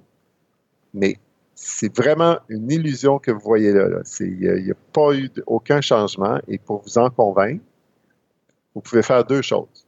Vous pouvez photographier la Lune avec votre cellulaire, par exemple quand euh, la Lune est à l'horizon, puis quand elle est dans le ciel, puis vous allez voir que sur votre cellulaire, c'est la même dimension. Ou encore, vous prenez votre pouce à bout de bras, puis vous cachez la Lune avec votre pouce. Et la Lune, elle a la dimension d'un pouce à, la une longueur de bras. C'est dans le fond, là, si on prend votre longueur de bras, la dimension de votre pouce devrait cacher entièrement la Lune. Si vous me tendez, on tend notre bras en avant de nous autres, on cache, on peut parfaitement cacher la Lune avec notre pouce. Oui. Et là, peu importe qu'apparaisse grosse à l'horizon ou qu'apparaisse tout petite au zénith, il reste que, vous allez voir, par rapport à votre pouce, ça va toujours être la même grosseur. C'est simplement une illusion d'optique. Mais c'est une belle illusion d'optique, puis qui est, qui est, quand même très perceptible vous avez, vous avez vraiment l'impression que la Lune est plus grosse. Même que les pilotes d'avion, depuis leurs avions, voient aussi cette différence-là. Fait que ça a été là, tout un jeu d'explication, d'hypothèses, à essayer de comprendre qu'est-ce qui était l'illusion d'optique. Mais euh, ce que je semble comprendre, c'est qu'au bout de la ligne, ce qu'on a fini par dire, c'est vraiment un, principe de comment notre cerveau perçoit le, ciel. Fait que notre cerveau perçoit le ciel, puis en plus, quand euh, la Lune est à l'horizon, il y a comme des points de comparaison. On voit les arbres, on voit les montagnes. Fait que la Lune semble grosse par rapport aux arbres qu'on peut voir. Fait que, donc, ça aide le cerveau à euh, faire percevoir la Lune plus grosse. Puis aussi, quand il est dans le ciel, bien, la Lune, le, cerveau voit le ciel comme plus proche, comme si c'était pas une demi-sphère, mais comme une demi-sphère écrasée. OK. Fait que ça, cet effet-là, c'est ce que ça donne au bout de la ligne, c'est que ça fait dire au cerveau comme si la Lune, sur une, une demi-sphère écrasée, si elle est aussi grosse qu'à l'horizon, ça marche pas. C'est, elle doit être plus loin. fait que c'est comme s'il il voit que la Lune, faudrait qu'elle soit plus loin pour expliquer le fait qu'elle, ait cette dimension-là. Fait que c'est euh, euh, tout un phénomène de perception. Là. C'est le cerveau qui joue des tours lui-même. Ouais, c'est ça. C'est euh, c'est le cerveau qui, qui, qui, qui, dans sa perception, essaie de comprendre qu'est-ce qui est en train de se passer, puis euh, qui est en train de nous dire, ben, ce que tu vois là, c'est euh, plus petit ou c'est plus gros. Fait que c'est, mais l'effet est là, l'effet est super intéressant. Fait que, et ça, c'est bien plus intéressant à observer euh, oui, à observer, à contempler que le, le supermoon, qui est, comme je disais, un non-phénomène, là, vous n'allez rien voir de différent si vous sortez par une nuit de supermoon ou une nuit de pleine lune ordinaire. Peut-être dans une nuit de supermoon, si tu fais de la photo, t'as-tu, t'as-tu comme un gain à peu près de 10%, mettons, de détail ou de grosseur que de, de la lune que tu vas pouvoir pouvoir euh, regarder les- euh, la Ben, qualité avec, de ta photo? Avec des, des appareils, c'est Ouais. sûr qu'on devrait voir une différence, là, parce qu'il reste que euh, la Lune est, euh, est plus lumineuse, puis euh, est aussi euh, plus grosse, et physiquement, elle nous apparaît plus grosse, et physiquement plus proche. Donc, quelqu'un qui fait de la photo, mettons que c'est un bon moment pour prendre des photos, mettons, de la Lune, parce qu'à ce moment-là, tu vas avoir, un, mettons, un 10-15% de gain, là, sur ta... Mais on s'entend qu'un 10-15%, c'est, c'est rendu dans la marge d'erreur. Ouais, mais c'est ça, c'est que le gain risque de pas être appréciable. ouais, c'est ça. Et finalement, c'est plus juste de dire qu'il n'y a pas vraiment de phénomène. Là. Ça sert à rien de, de, De courir après. Euh, là. c'est une pleine lune comme une autre pleine lune. Breaking news, la Lune est grosse. Ouais, c'est ça. C'est, mieux de, de, de prendre plaisir à observer le, le, le- la lune, euh, l'illusion de la lune, comme je vous dis. Ça, vous allez le voir, vous allez l'observer. Votre cerveau va vous jouer ce tour-là, dire que la lune est plus grosse, tu sais. mais euh, elle l'est pas. Mais vous allez vraiment l'apercevoir plus grosse. Fait que ça, là-dessus, ça c'est pour les, les super lunes. Fait que j'invite les gens à regarder la, la lune, euh, l'illusion de la lune. Mais là, je voudrais sauter à ma lune rouge. La lune de Oui! sang. La, Lune, la fameuse ligne de sang. Là, en plus, là, on parlait des lunes bleues, là. Là, pas si longtemps, là, on a eu un- un- une rencontre de, de non-phénomènes comme ça, là, parce qu'on on nous a parlé que on allait avoir une super lune bleue de sang. Wouh! Ça donne euh, du bleu, puis du euh, jaune, du rouge. Ça donne quoi? C'est- Euh, c'est du mauve, là? Mais finalement, le, le seul vrai phénomène qui était intéressant ce soir-là, où il y avait la super lune bleue de sang, c'était l'éclipse lunaire. Fait que les lunes de sang, les lunes rouges, mais là, oui, la lune va prendre une teinte euh, ou un rouge, là, si on veut. C'est c'est un, c'est un rouge un peu particulier. là. Puis, dans le fond, ça se produit seulement lorsqu'il y a une éclipse totale de lune. Fait que donc, la lune, en passant en- sur son orbite autour du, euh, de la Terre, elle se trouve à être complètement dans l'ombre de la Terre. Donc, elle n'est plus éclairée par le soleil. Non. Mais là, comment se fait qu'on voit de quoi? Ouais, ben c'est ça, là, ça vient d'où la lumière qu'on nous réfléchit? Voilà. Parce que là, c'est complètement dans l'ombre de la Terre. Il ne devrait pas avoir de lumière réfléchie, donc on ne devrait pas voir de lune et on voit la lune pareil et elle a une couleur. Mais cette couleur-là, et là, c'est ça qui, est vraiment trippant à penser, c'est que ce qu'on est en train de voir reflété sur la lune, c'est la lumière de tous les levées et les couchers de soleil de la Terre. Fait que le soleil éclaire la Terre. OK? Toujours, euh, il y a toujours une moitié de la Terre qui se trouve être. euh, c'est, c'est le jour pour une moitié de la Terre, c'est la nuit pour l'autre moitié de la Terre. Oui. Fait que on s'entend que partout sur la Terre, euh, il y a des levées du soleil puis il y a des couchers de soleil là, tout le temps. Oui, ben c'est ça. Regarde, si on, on donne une représentation, la Terre se fait éclairer par le soleil, donc Oui. on voit le- il y a une moitié du globe terrestre qui est illuminé, donc l'autre partie en arrière du- euh, est totalement dans la noirceur, mais la bordure, la frontière entre, Entre la et luminosité, lumière. la lumière, c'est un pourtour infini de lever et de coucher de soleil. Forcément. C'est ça. OK. Et la, la coloration que prend le ciel, tu sais, à- lors des levées et des couchers du soleil, c'est le résultat de la lumière du soleil qui traverse une partie plus importante d'atmosphère. Fait que- Et ça, ça va faire en sorte que la lumière qu'on va voir dans le ciel, ça va, va rester plus des rouges, euh, Orange, rouge, Ouais, ça fait la même, ouais. au lieu du bleu qu'on voit. Et là, cette lumière-là va être déviée hein, au passage dans l'atmosphère, va être déviée vers la Lune. Il y a une, partie de cette lumière-là qui va être déviée vers la Lune. Et la seule lumière qui va se rendre vers la Lune, c'est la lumière solaire qui a été déviée dans l'atmosphère de la Terre. Et qui a été déviée, mais à la limite, au pourtour. Donc, c'est l'ensemble des levées des couchers de soleil. Dans le fond, si on était sur la Lune, puis on regardait en direction du soleil, ben là, là, c'est vrai que la- on verrait la Terre, une grosse boule noire qui nous cache complètement la- la- Le soleil. Et on verrait un petit anneau doré tout autour du, euh, de la Terre, qui est la lumière du soleil, qui est déviée dans l'atmosphère terrestre. Puis là, ça, c'est tous les couchers et les, les levées du soleil. Mais c'est cette lumière-là qu'on verrait sur la Lune. C'est la lumière qui se rend à la Lune.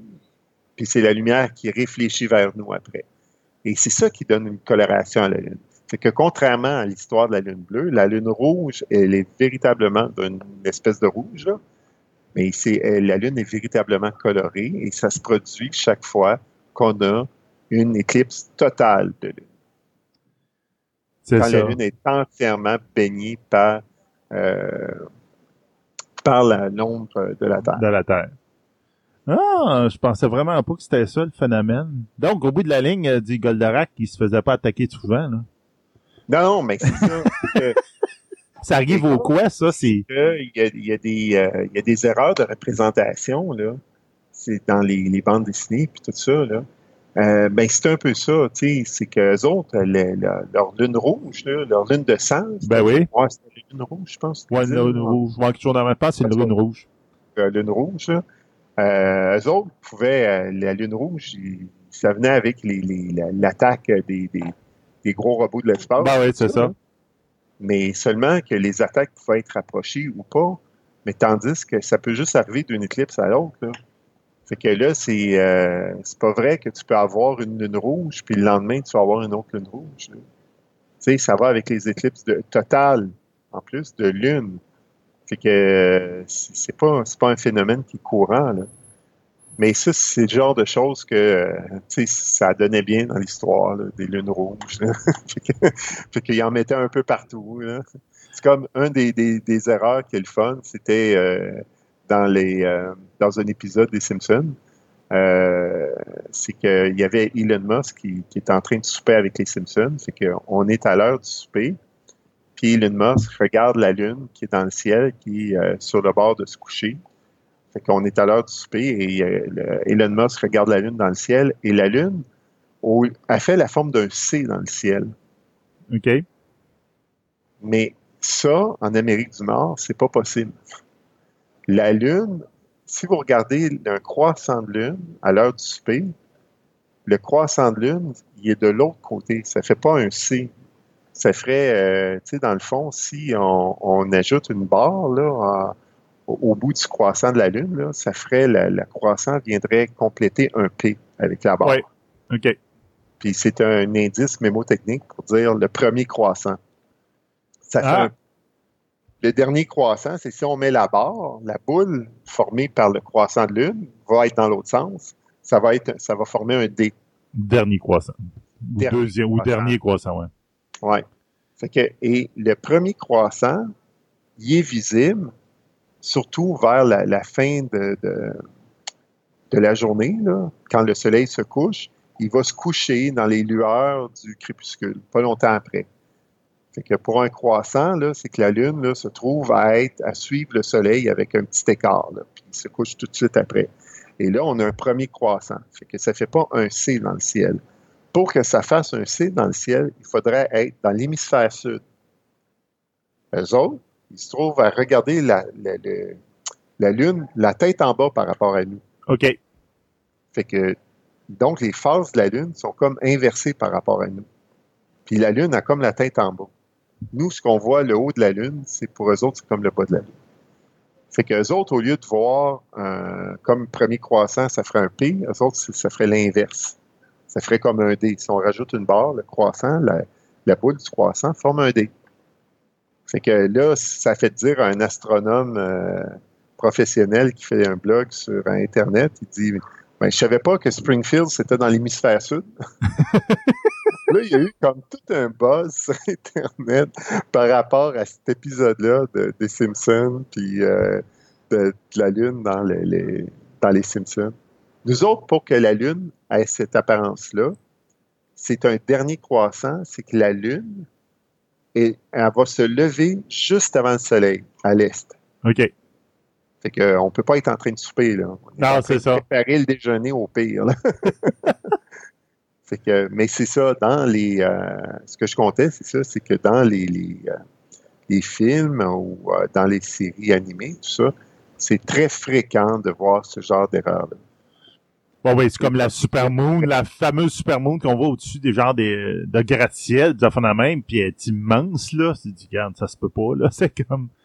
Oui, ou les délais aussi euh, entre, euh, tu sais, on voit un croissant, puis quelques jours après, on voit une pleine lune. Euh, non, je suis désolé. je veux dire, tu as le croissant, tu as la demi-lune, puis tu as la pleine lune. Et tout ça, ça, ça prend 29,5 jours là, à faire un cycle complet. Fait qu'un demi-cycle, ben, ça prend la moitié de ça. Fait que c'est pas, tu peux pas avoir une pleine lune trois jours après un premier croissant. c'est pas possible. Ben non, c'est ça. Euh, il y a toutes sortes de petites erreurs comme ça. Mais c'est pas grave, c'est, plus amusant que d'autres choses de les relever, parce que dans le fond, euh, ça, sert bien euh, souvent, comme dans Goldorak, euh, bon, c'était le fun de dire ben, c'est la lune rouge qui annonce. Oui, oui, c'est ça. Il arrive quelque chose de méchant dans pas long, là, tu sais. Ouais, ou de mettre des super grosses lunes pour faire passer E.T. dans la lune avec Elliot. Là, ouais, c'est ça. ça fait des effets, là. Fait que c'est correct. Mais derrière, il n'y a, pas grand-chose. Quoique, on pourra retenir que euh, la, lune rouge existe véritablement. C'est possible que euh, la lune soit rouge. Mais ça prend une éclipse totale de lune. De lune. Puis c'est le fun moi, ce que je trouve vraiment trippant, c'est de savoir que la lumière que je suis en train d'observer, c'est le reflet de la lumière de tous les levées et les couchers de soleil sur la Terre. oui, non, ça fait romantique, effectivement. ah, ouais. Juste de penser à ça, là, je suis en train de, de, voir la lumière de tous les couchers et les levées de soleil. bon, ben, un gros, gros merci, François, de cette belle chronique sur la Lune, ce deuxième colique sur la Lune. Donc, on va s'en reparler là, pour la prochaine fois sur un autre sujet d'astronomie amateur. Donc, merci.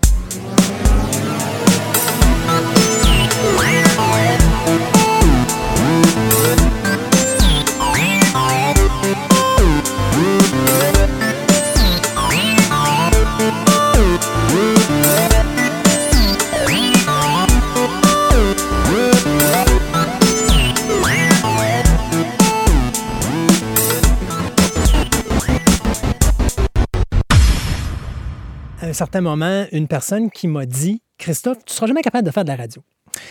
Et euh, dans la vie, il ne faut jamais me dire que je ne suis pas capable de faire quelque chose parce qu'habituellement, je le fais toujours. Alors, j'ai décidé à ce moment-là de m'en aller et euh, d'approcher un poste de radio qui était 6103.7 et de faire Fantastica, l'émission radio que j'ai fait pendant presque six ans. J'ai pas fait de la radio parce que j'étais un passionné. J'ai fait de la radio parce que je voulais montrer à quelqu'un que même si j'avais fait du cinéma, de la télévision, du théâtre, etc., etc., etc., que la radio était quelque chose que j'étais capable de faire. Et donc, euh, j'ai fait ça pendant des années et je le fais encore aujourd'hui euh, depuis 2016 euh, avec vous. Et donc, je me suis dit, je suis pas la bonne personne pour parler de la passion de la radio parce que j'ai pas fait de la radio parce que j'étais un passionné de radio. Je suis devenu un passionné de radio parce que j'ai appris à faire de la radio.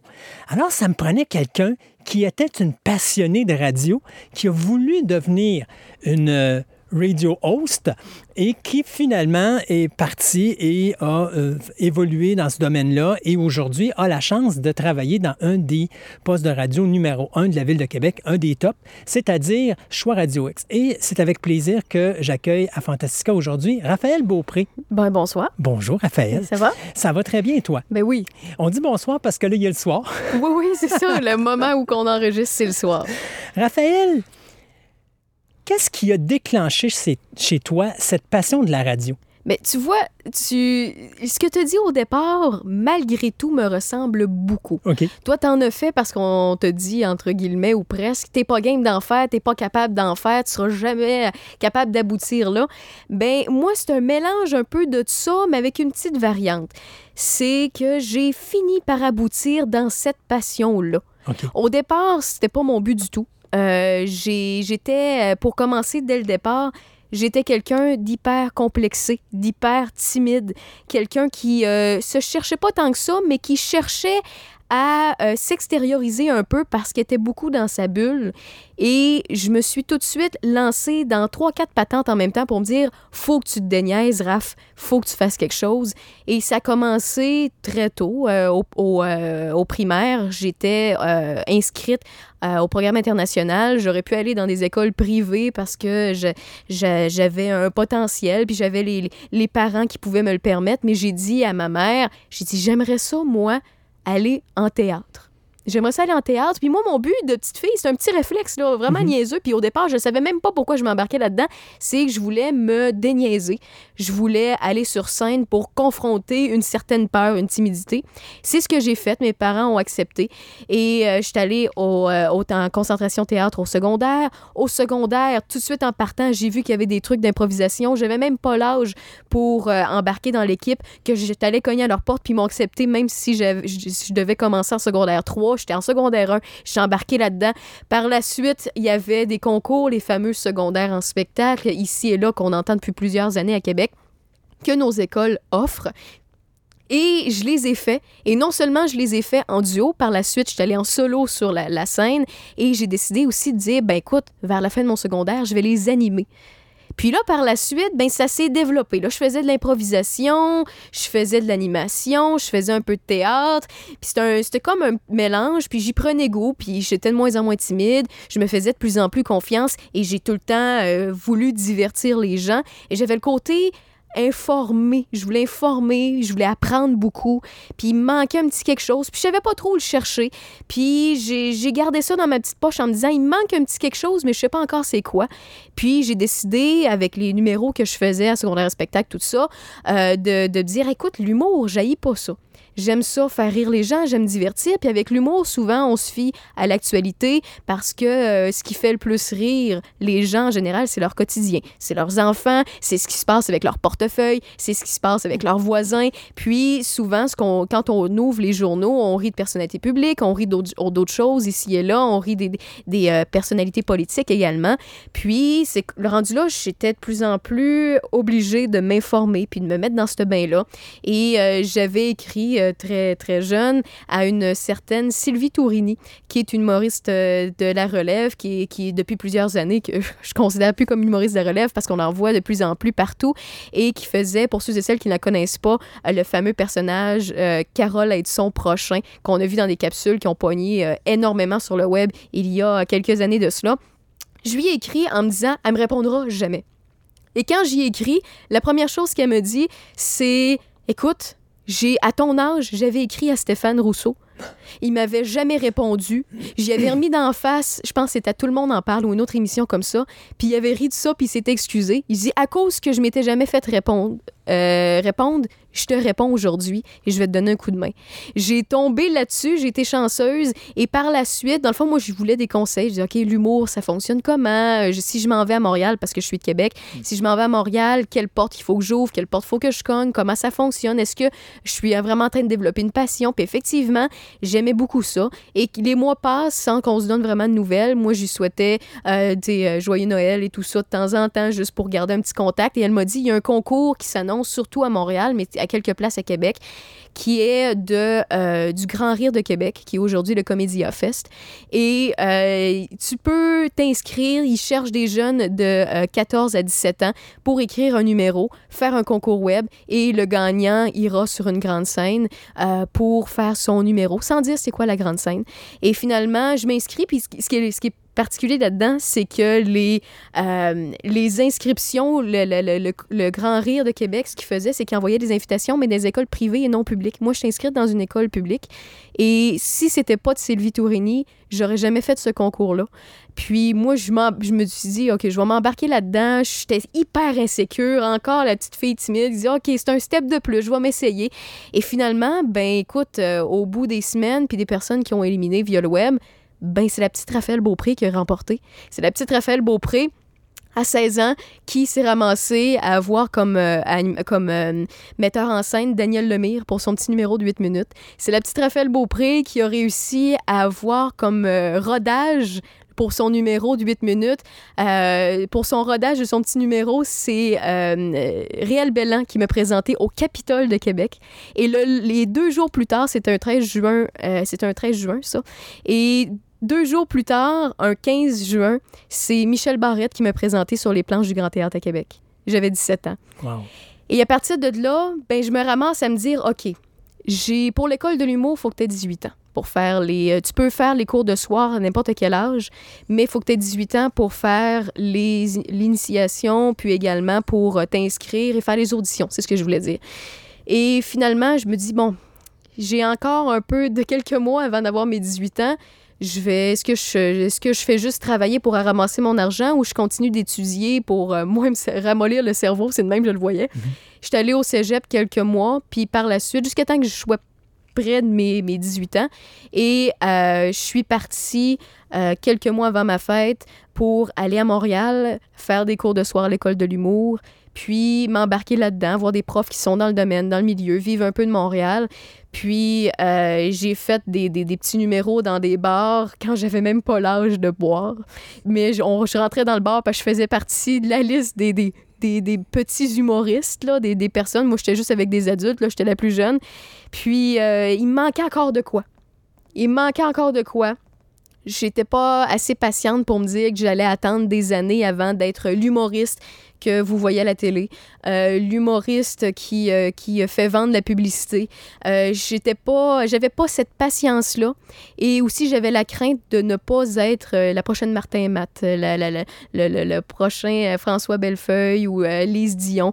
Je, je me sentais pas assez patiente. Euh, parce que ces gens-là ont une patience incroyable. Il faut juste un petit déclic pour qu'ils soient aimés aux yeux des, des- Québécois, Québécoises. Et des fois, c'est juste euh, un côté de leur personnalité qui met plus de l'avant sur scène. Puis j'ai c'est un manque de patience, puis un, manque aussi d'un petit quelque chose qui faisait en sorte que je, désirais trouver vraiment ma voix autrement. Et le meilleur mélange de tout ce que j'avais fait, théâtre, impro, animation, euh, puis l'humour, c'était la radio. C'était la radio parce que en radio, tu, peux, oui, c'est sûr qu'on a certaines limites, euh, qu'il faut respecter parce qu'on est écouté, puis ce qu'on dit peut avoir une, une portée, euh, peut avoir une conséquence.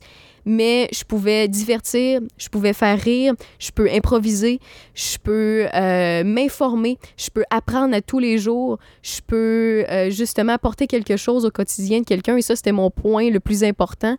Et je retrouvais tout ça dans la radio, puis je me disais, pourquoi pas? Puis en même temps, ben, euh, sais, la télévision, souvent, c'est déjà c'était d'avance. Il y a beaucoup de préparation. La radio, il y a le côté improvisation qui vient beaucoup me chercher. Puis, euh, c'est là que j'ai décidé de revenir à Québec, un an, un, an et quelques plus tard, après mon, séjour à Montréal, puis me dire, ben, il y a le Collège Radio-Télévision de Québec qui peut m'apprendre ça. Et moi, la petite pessimiste, euh, la petite Raphaël Beaupré, c'est cogne. Euh, mais en fait, je cogne, mais finalement, c'est au téléphone. Là, cogne au téléphone. Elle appelle un certain Alain Dufresne, qui est le directeur euh, de l'école. Et il y a la grosse voix d'Alain Dufresne, super impressionnante, qui, qui, qui ouais, Raphaël, t'es intéressé à tout ça, pourquoi, puis tout. Puis il dit, écoute, tu peux venir ici, on va te faire passer euh, les auditions, les tests de, de, connaissances générales à qui on fait, euh, euh, on fait ça avant l'entrée de n'importe quel étudiant pour, pour parce qu'on veut pas faire entrer des étudiants pour faire entrer des étudiants, on veut vraiment donner une chance aux gens qui s'inscrivent. Puis, euh, j'étais hyper stressée. Je trouvais déjà que j'étais pas à ma place parce que je, je suis tout le temps hyper négative à la base, puis je finis par être positive. Puis, tu me connais très bien, Oh oui, Christophe, oh, là-dessus. Exactement. Bon, voilà. Puis, tu peux confirmer. Puis, euh, finalement, je me présente sur place. Je fais les tests. Au niveau, tout ce qui est euh, diction, tout ce qui est parole, j'ai la parole facile, tout allait bien. Mes connaissances générales, j'avais un petit hic parce que j'ai jamais eu des parents, j'ai jamais eu la chance d'avoir des parents qui mettaient ça au poste des nouvelles ou qui ouvraient les journaux à la table matin pour lire ça. Moi, il me manquait beaucoup ça. Euh, L'information, des, des- les, les noms, la politique et tout ça. J'ai jamais eu, eu ça dans ma famille, vraiment. C'est pas vraiment fait partie de nous. Fait que j'avais beaucoup de lacunes à ce niveau-là. Et je l'assume pleinement parce que tout le monde est là pour apprendre. Peu importe le domaine et le métier. Moi, c'était ma lacune. Et j'arrivais là aussi avec ma petite voix qui perlait, pas comme aujourd'hui. Aujourd'hui, je parle comme monsieur, madame, tout le monde, mais ayant fait du théâtre, euh, j'articulais beaucoup trop. Je faisais très Radio-Canada. J'avais, puis d'ailleurs, c'est tout le temps ça qu'on m'a dit quand je suis rentrée à l'école, je faisais très Radio-Canada. J'avais beaucoup de mots pour une jeune fille de mon âge. Puis, euh, on me disait que finalement, avec le test d'actualité qu'on m'avait fait, qu'il manquait des trucs là, mais qu'on était prêt à m'ins- à m'inscrire pareil, puis à m'accepter quand même si j'acceptais de faire, de redoubler d'efforts, parce que c'était ça ma lacune. Finalement, je me, suis retrouvée chez nous à brailler dans mon appartement à Limoilou avec mon ex-copain qui était là, puis, qui comprenait pas, qui était pas capable de me rassurer. Puis la seule chose que la majorité des jeunes ont comme réflexe, je vais appeler maman. fait que finalement, j'ai appelé ma mère. Ma mère est, est arrivée à l'appartement, dé- découragée, sachant pas comment réconforter sa fille, parce qu'à la base, elle savait que j'étais négative, elle savait que j'étais pessimiste, puis elle- mais elle savait que je voulais, tu sais. Puis elle savait que je voulais faire ça, puis que je voulais me donner un go là-dedans. Elle m'a emmené à. Elle dit, gars, là, tu vas arrêter de. J'ai dit, je sais plus comment te faire arrêter de brailler. Fait que je vais te le dire. Elle dit, t'es donc bien niaiseuse. Ils te veulent, puis tu brailles. Ils te veulent. Ils veulent te donner une chance. Ils veulent. Ils, te- Mhm. donnent la permission de t'inscrire à cette école-là. Te donner un go d'envie. Puis tu, tu brailles, puis t'es prête à tout abandonner, tout lâcher. Ils te veulent. C'est quoi tu veux de plus? Fait que finalement, ben, je suis partie à rire, puis je broyais en même temps. C'est un peu weird, là. Ça arrive des fois. C'est pas beau à voir, faites pas ça à la maison. C'est les hormones, ça. Euh, ouais, non, c'est l'é- c'est l'émotion, c'est le coup du moment. Mais, euh, fait que finalement, ben, je me suis inscrite sur un, sur un coup de tête quand j'étais en train de me décourager, et merci à ma mère. Et euh, j'ai pas lâché depuis, j'ai redoublé euh, sur mes lacunes, puis aujourd'hui, je considère que j'ai encore beaucoup à apprendre, puis c'est sûr, parce que je, je, je commence dans ce domaine-là, malgré tout, ça, ça va faire cinq ans que je fais de la radio. Je- Mais j'ai appris vite, j'ai eu la chance d'apprendre vite quand j'étais quand je, je suis rentrée à l'école, justement, on me disait que j'étais bonne pour Radio-Canada, mais moi, j'avais un but en tête, c'était de travailler à Radio X. Même si la petite fille elle manquait de connaissances, euh, même si la petite fille avait la voix qui, qui, qui- qui perlait, une voix plus grave, une voix qui, qui s'adonnait plus au style radio-canadien, je- moi, ça fitait pas dans ma tête. Au fil des semaines, c'est un an, en passant le Collège Radio-Télévision de Québec, au fil des semaines, on me dit Ah, finalement, tu fitterais plus 93. T'es moins, t'es mo- t'es moins, moins trou de cul de poule quand tu parles, tu sais. Là, je dis non, vous comprenez pas. Euh, vous comprenez pas. euh, Je, je- moi, je, je, je veux un style plus particulier qui vient me rejoindre plus. Euh, puis, c'est Radio X que j'avais en tête. Puis, mes professeurs me, rajoutaient. Ils disaient Écoute, tu serais bonne euh, faire euh, de l'animation musicale. Puis, oui, j'aime ça, mais il manque un petit quelque chose. Tu devrais aller à Rouge FM. Puis, tout ça, faire tes démos pour pitcher là. Mais j'ai pas lâché. J'ai décidé que moi, mon but, c'est de m'améliorer jusqu'à temps que quelqu'un me dise que euh, je pouvais être bonne à quelque chose à Radio X. Et finalement, finalement, on file. C'est pas à l'école que qu'on me dit ça jamais. En fait, j'ai été engagée pendant l'école, donc j'ai continué l'école à distance. J'ai été engagée à Rivière-du-Loup dans une station. euh, en fait, je les salue. C'est euh, Ciel FM et CIBM FM, c'est deux stations sœurs. Et euh, on m'a donné ma première chance là. Je faisais de l'animation musicale, un show co-animé le matin, puis un show à mon nom l'après-midi. Euh, ça a été une belle expérience. Puis souvent, on dit pas assez souvent aux jeunes qui veulent faire de la radio, ou bon, aux jeunes ou plus vieux. Il n'y a pas d'âge pour commencer à faire de la radio. Mais euh, aller en, région, vous péter à la gueule, puis c'est moins pire. Puis euh, effectivement, je suis allée me péter à la gueule sur deux, trois affaires, prendre l'expérience, puis euh, ramasser un, un petit peu plus de bagages qu'on n'a pas nécessairement à l'école, et c'est normal. Vous apprenez tous mieux sur le plancher Mhm. des vaches. Quand on pratique notre métier, on apprend plus. Et par la suite, moi, comme une entêtée, c'est pas là que je veux travailler, c'est pas ça que je veux faire. J'ai décidé de pas renouveler mon contrat, me rapprocher de Québec. J'avais deux, trois job-in étudiantes, euh, plus le fait que je remplaçais la fin de semaine à Saint-Georges-de-Beauce et je faisais les allers-retours. Dans le fond, mon salaire, je le mettais en gaz pour aller faire de la radio. L'animation toujours musicale, quand Mhm. la petite fille voulait faire du talk, la petite fille est en moi, là, je, je le répète. Euh, puis, euh, je faisais les deux stations sœurs qui est là, Mix puis euh, Cool. Euh, c'est les noms des stations. Puis finalement, au fil du temps, moi, je, continuais d'envoyer mon CV à Choix Radio X. Je continuais, je continuais. Je l'envoyais ailleurs aussi, mais plus souvent à Choix Radio X. Puis finalement, m'emmener, ben, on m'a donné ma chance qu'on qu'on m'a donnée. Et les meilleurs contacts qu'on peut avoir quand on fait de la radio, souvent, c'est nos professeurs avec qui on a travaillé, qu'on a étudié là-dedans, parce que des fois, ça peut devenir des collègues de travail. Et Yannick Marceau est un de mes professeurs, puis j'ai eu la chance de, de travailler avec lui jusqu'à tout récemment. Et pour, pour des élèves, c'est un honneur. Et c'est au travers de tout ça que j'ai découvert la passion de la radio parce que c'est un mélange de tout ce que, tout ce que la petite Raphaël souhaitait faire, puis souhaitait partager avec l'humain.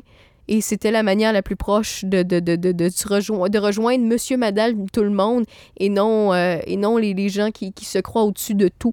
C'est proche de l'humain, la radio. C'est monsieur, madame, tout le monde qui finit de travailler, qui commence à travailler, qui ont une journée de merde comme il y a une- la plus belle journée de leur vie. Et c'est pour ça que la radio est devenue une passion, c'est que c'est proche des gens, c'est les gens. On fait ça pour vous autres. Et euh, ça répond à ta question en plusieurs minutes. Oui, ben c'est ça. Mais je t'entends, tu es en train de, me- de me démontrer que je suis capable de faire une entrevue sans poser de questions. Voilà. C'est bien ça. Euh, mais je vais revenir à un point en arrière. Tantôt, tu parlais que tu avais fait euh, des cours. Oui. C'est quoi à peu près les cours, la façon que ça marche quand, quand tu les suis? Quel genre de cours que- qui, qui, qui se fait ou qu'il faut suivre pour aller dans la radio professionnelle? Il y a plusieurs manières. On peut étudier en communication à l'université, puis aboutir finalement en tant que journaliste, puis euh, de- d'être engagé dans certaines radios. Ça fonctionne pour plus, très bien pour plusieurs personnes. Il y en a d'autres qui vont préférer des endroits comme ATM à Jonquière, qui est des endroits que ça prend. Si je me trompe pas, maintenant c'est rendu trois ans d'études. Et euh, vous avez les cours de base au niveau du cégep, puis vous avez également les cours euh, plus spécialisés au niveau euh, journalisme, par la suite l'animation, par la suite tous les styles de radio et tout ça. Je peux pas vous le dire à profondeur parce que c'est pas ce que j'ai fait, mais j'ai des connaissances qui l'ont fait et c'est ainsi. C'est une autre méthode, c'est complètement différent qu'à l'université à étudier en communication. Puis il y a la méthode un peu plus drastique pour les gens euh, qui aiment plus être euh, pratiqués en apprenant. euh, apprendre, apprendre en, en pratiquant plutôt. Et euh, c'est ce que j'ai fait. Le Collège Radio-Télévision de Québec, c'est sa côte d'Abraham à Québec. Puis, euh, mais comment ça marche, eux autres? Ben c'est ben en fait juste pour finir c'est sur le collège c'est dans le collège Barthes Oui. là mais puis c'est justement là que j'ai décidé de me pencher à la tête quand je me suis dit que c'est là que je voulais faire de la radio parce que euh, moi je suis pas quelqu'un qui la ma- je suis pas quelqu'un qui aime beaucoup beaucoup étudier je suis quelqu'un qui apprend beaucoup des passionnés Mhm. Moi je, moi, je bois les paroles de quelqu'un qui est passionné. Euh, que ce soit- moi, je, euh, exemple, je déteste les mathématiques, mais tu m'amènes un actuaire de métier qui a tout le temps aimé résoudre des problèmes, puis s'il est passionné quand il en parle, je vais vouloir en apprendre plus. Puis je vais aimer, je vais, il va m'apprendre à aimer les maths. Ça a été de même pour la science de mon côté, quand, au cégep, si on, tout ce que je n'aimais pas, euh, mettons la, la- philosophie ou des trucs de même, ben aussitôt que le professeur était passionné, il me, rend, il me donnait cette passion-là et j'écoutais beaucoup. Le Collège Radio-Télévision de Québec, c'est cette formule-là. C'est tous les professeurs qu'on a, c'est des gens de métier, c'est des gens qui sont là-dedans, c'est des gens qui pratiquent euh, ou des gens qui, pratiquaient à tout, euh, jusqu'à tout récemment. C'est des gens que vous entendez à, dans les stations de Québec, que ce soit à Weekend ou FM 93, euh, à Choix Radio X, à Énergie ou euh, Name It. Il y en a qui, ont, déjà travaillé à Montréal ou qui travaillent maintenant à Montréal, qui ont été des anciens professeurs de- du Collège Radio-Télévision de Québec. C'est plaisant. Puis c'est nos meilleurs alliés. Puis pour moi, c'était la meilleure manière de- de- d'apprendre parce que c'est intensif. Au lieu d'être trois ans, c'est un an. Ouais. Euh, moi, j'avais besoin d'apprendre vite. J'avais besoin d'apprendre vite du métier aussi. Arriver sur le plancher, moi, je préfère me, me planter cinq fois au lieu d'une fois parce que j'ai étudié moins longtemps, Mhm. mais de me relever cinq fois puis de ne pas refaire la même erreur. Puis à chaque fois d'apprendre de la fois que je suis tombée. Je, je fonctionne beaucoup de même, donc pour moi, ça s'adaptait mieux à moi. Mais c'est pas tout le monde qui aime cette formule-là et je comprends ça, mais c'était la mienne. C'est c'est quoi exactement le type de cours qu'ils donnent? On a, ben, on apprend bien entendu la Ah, je m'excuse de te couper, là, mais tu sais, mettons un exemple, tu vas à l'école, Ouais. tu vas apprendre du français, tu vas apprendre des mathématiques et Ouais. tout ça, mais là, tu es dans, un, dans une école où on t'apprend à faire de la radio. Donc, je suis à peu près sûr que pendant 24 heures, ils vont pas te foutre un micro euh, tous les jours. Fait- fait que- Mais on, en, on est du micro, on en faisait quasiment tous les jours, Mais au bon. moins trois, quatre fois par semaine. Euh, on a des cours euh, de diction. Mhm. Euh, on, a, euh, on a des cours de narration publicitaire, d'écriture publicitaire, parce que ça, c'est notre salaire en radio, on le Mhm. cache pas. C'est ce que ce- entre les blocs que vous entendez vos an- les animateurs, s'ils sont là à vous entertainer ou à vous informer, c'est grâce aux gens qui placent des publicités, c'est nos salaires. Donc, c'est important que, que au niveau de la publicité, il y en a qui, des fois, vont étudier en radio puis vont finir finalement vendeurs ou à écrire parce qu'on se développe une passion là-dedans aussi. Il faut rendre les gens intéressés envers des produits. Puis ça, c'est une partie importante de la radio. Il y a aussi, bien sûr, l'animation parlée. Donc, le talk radio, on a des cours de ça, pratiques. On a des cours pratiques aussi pour l'animation musicale. Euh, on a aussi des cours euh, culturels, dans le sens, euh, tout ce qui est, euh, qui est culture. J'ai pas le terme précis, je me rappelle pas malheureusement du, du terme du cours, là, comment qu'ils l'appellent, mais on a des cours euh, pour tout ce qui se passe en ville, que ce soit spectacle, euh, humour, divertissement, parce que ça fait partie de nos vies euh, quand même au quotidien. Euh, que quand il y a un gros show qui arrive au centre Vidéotron, d'être euh, informé euh, un, un brin, ou bien tout simplement euh, parce qu'il y, a un- humoriste qui arrive quelque chose ou quoi que ce soit, c'est bien d'être informé, puis ça fait partie de notre quotidien, comme je viens de le mentionner, donc ça fait partie des cours aussi, mais ça donne une idée générale de tout ce qu'on a, mais pour ce qui est pour ce qui est du collège que j'ai fait, ce que je peux dire, c'est qu'il y a beaucoup plus de pratique que de théorique. Tu n'auras pas de, de grosses notes à prendre. Si tu vas dans des places, tu étudies en communication à l'université ou bien tu vas à l'ATM, tu vas avoir... L'ATM, c'est comme un juste milieu entre les deux. Euh, puis, euh, tu as d'autant de théorique que de pratique. Quand tu es étudiant en communication, tu as plus de théorique. Puis, quand tu à un collège euh, comme le mien, le CRTQ, le Collège Radio-Télévision de Québec, tu as plus de pratique. Tu vas écrire tes pubs. Tu vas les faire en plus de ça.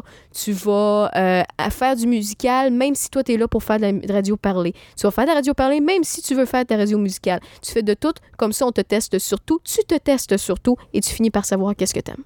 Un peu comme, mettons, j'en reviens souvent avec- mes idéologies, de, ben pas mes idées, mais mes exemples de films. Mais il y avait un film qui s'appelait Fame où tu as Mhm. justement des étudiants qui vont étudier dans une école d'art, mais ils vont apprendre à danser, à chanter, à faire du théâtre, à faire ça, Oui, oui, Même oui. s'ils sont pas bons quelque part, ils vont le faire pareil.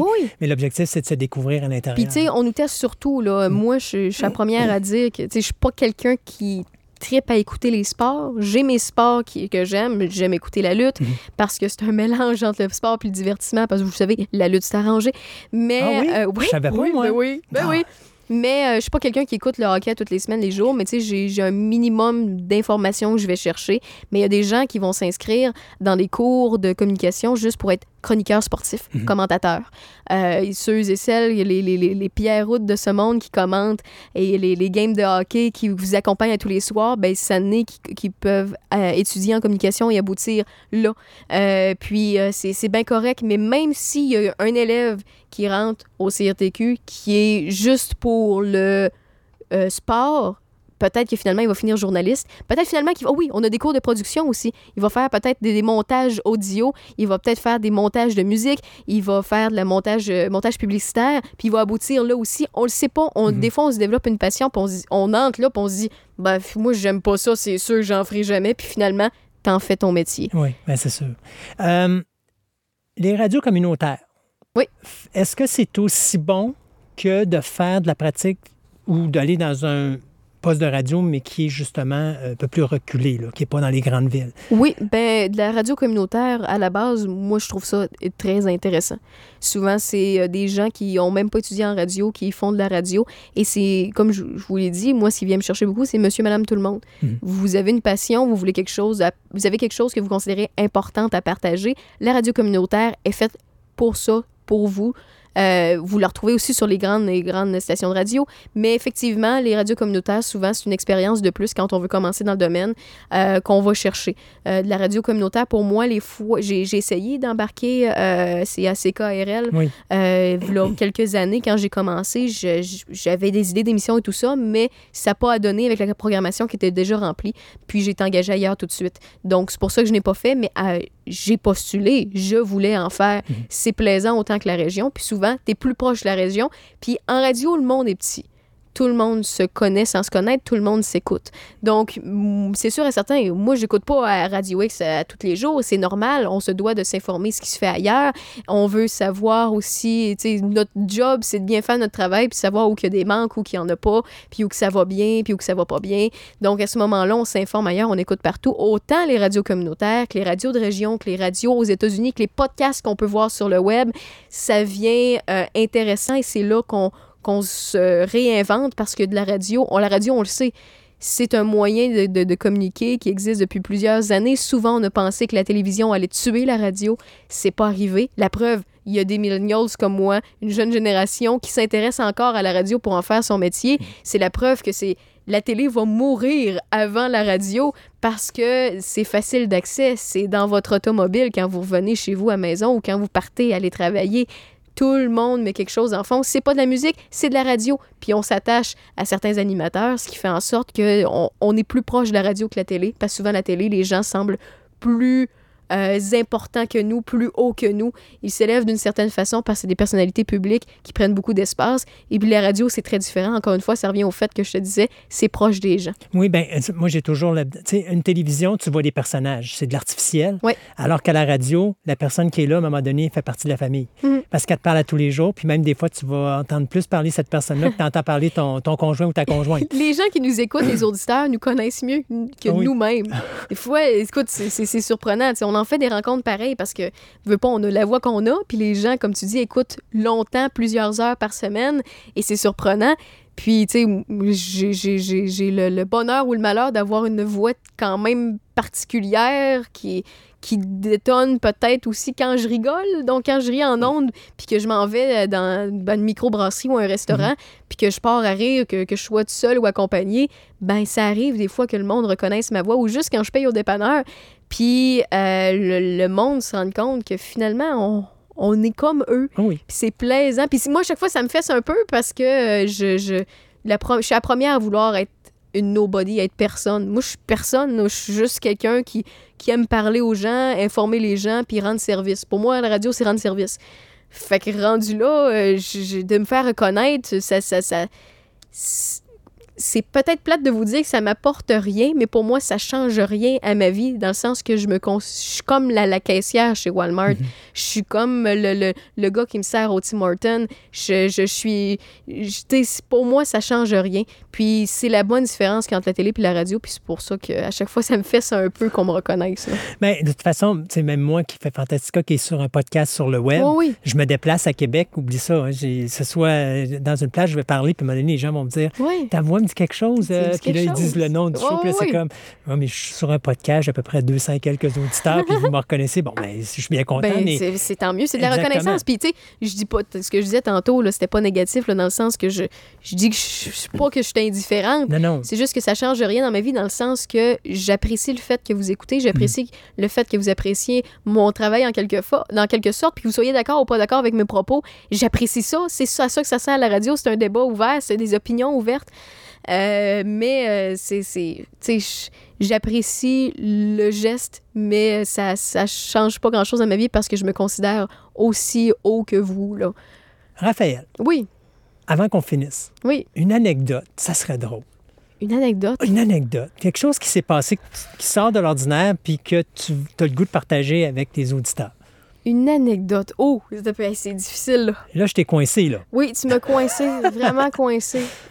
Je vais revenir à Yannick Marceau, euh, avec qui je travaillais dans Marceau le soir euh, jusqu'à tout récemment, parce que euh, Yannick a été un de mes professeurs, puis Yannick a été un des premiers à me dire que j'étais, entre guillemets, pas que j'étais pas fait pour, pour travailler à Radio X, mais que j'étais, j'avais une voix qui était mieux pour des places qui, qui plus...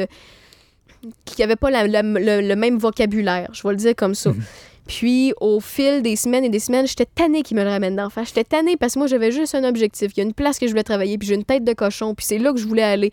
Puis, euh, en m'emmener, je me suis dit, gars, c'est fini là. J'ai décidé que j'allais faire, parce que Marceau le soir avant, c'était le show tard. Puis, je me suis dit, ça finit là. Euh, il va euh, arrêter de m'écœurer puis me dire que je, suis faite pour euh, plus ou mieux ou pour telle affaire parce que si, parce que ça. J'ai dit, je vais faire le show tard dans sa face. Je l'avertis pas. Puis en plus de ça, au lieu de faire des affaires hyper culturelles parce qu'on me mettait tout le temps dans des positions de même parce que je scorais beaucoup, j'étais bonne, puis j'avais moins à apprendre parce que j'avais déjà ce petit bagage-là. J'avais l'autre bagage, par contre, à apprendre. Suis dit, je vais faire le show tard et je vais l'amener complètement ailleurs. Je vais y amener une fille qui étudie en sex- euh, pour devenir sexologue, qui travaille dans une boutique érotique, puis on va parler de BDSM. Puis- tout ça, quand la seule chose qu'on disait, ben Raphaël n'est bonne que pour parler de théâtre, pour Mhm. parler de Shakespeare et de Molière. Finalement, moi, j'y amène une, une, euh, une chroniqueuse pour une émission euh, à l'interne, c'était juste à l'école. Puis pour y dire, ben, tain-toi, c'est fini. Après ça, là, tu me dis plus que je suis plus capable de travailler à Radio X, tu me dis plus que je, que je, je- je sonne monotone ou que je détonne pas dans quelque chose. J'ai là, c'est là que je te casse, puis c'est là que je te parle d'affaires que tu veux pas nécessairement entendre, mais que, je, que par contre, j'ai j'ai quelqu'un qui peut bien nous informer, puis je vais te faire une entrevue comme je, comme je peux en faire, parce que j'étais à l'école, donc j'apprenais à en faire. Et c'est à partir de là qu'il m'a plus jamais écœuré. Il m'a... Puis à chaque fin de...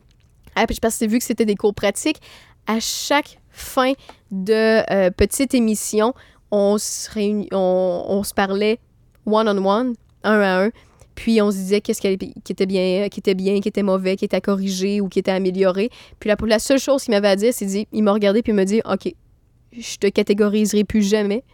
Il dit, t'as le, le potentiel, je, je, je t'écœurerai plus avec ça. Puis tu nous as démontré que euh, tu pourras, euh, tu peux développer ce, ce côté-là, euh, puis peut-être aboutir à Radio X, que j'ai fait finalement en très peu de temps.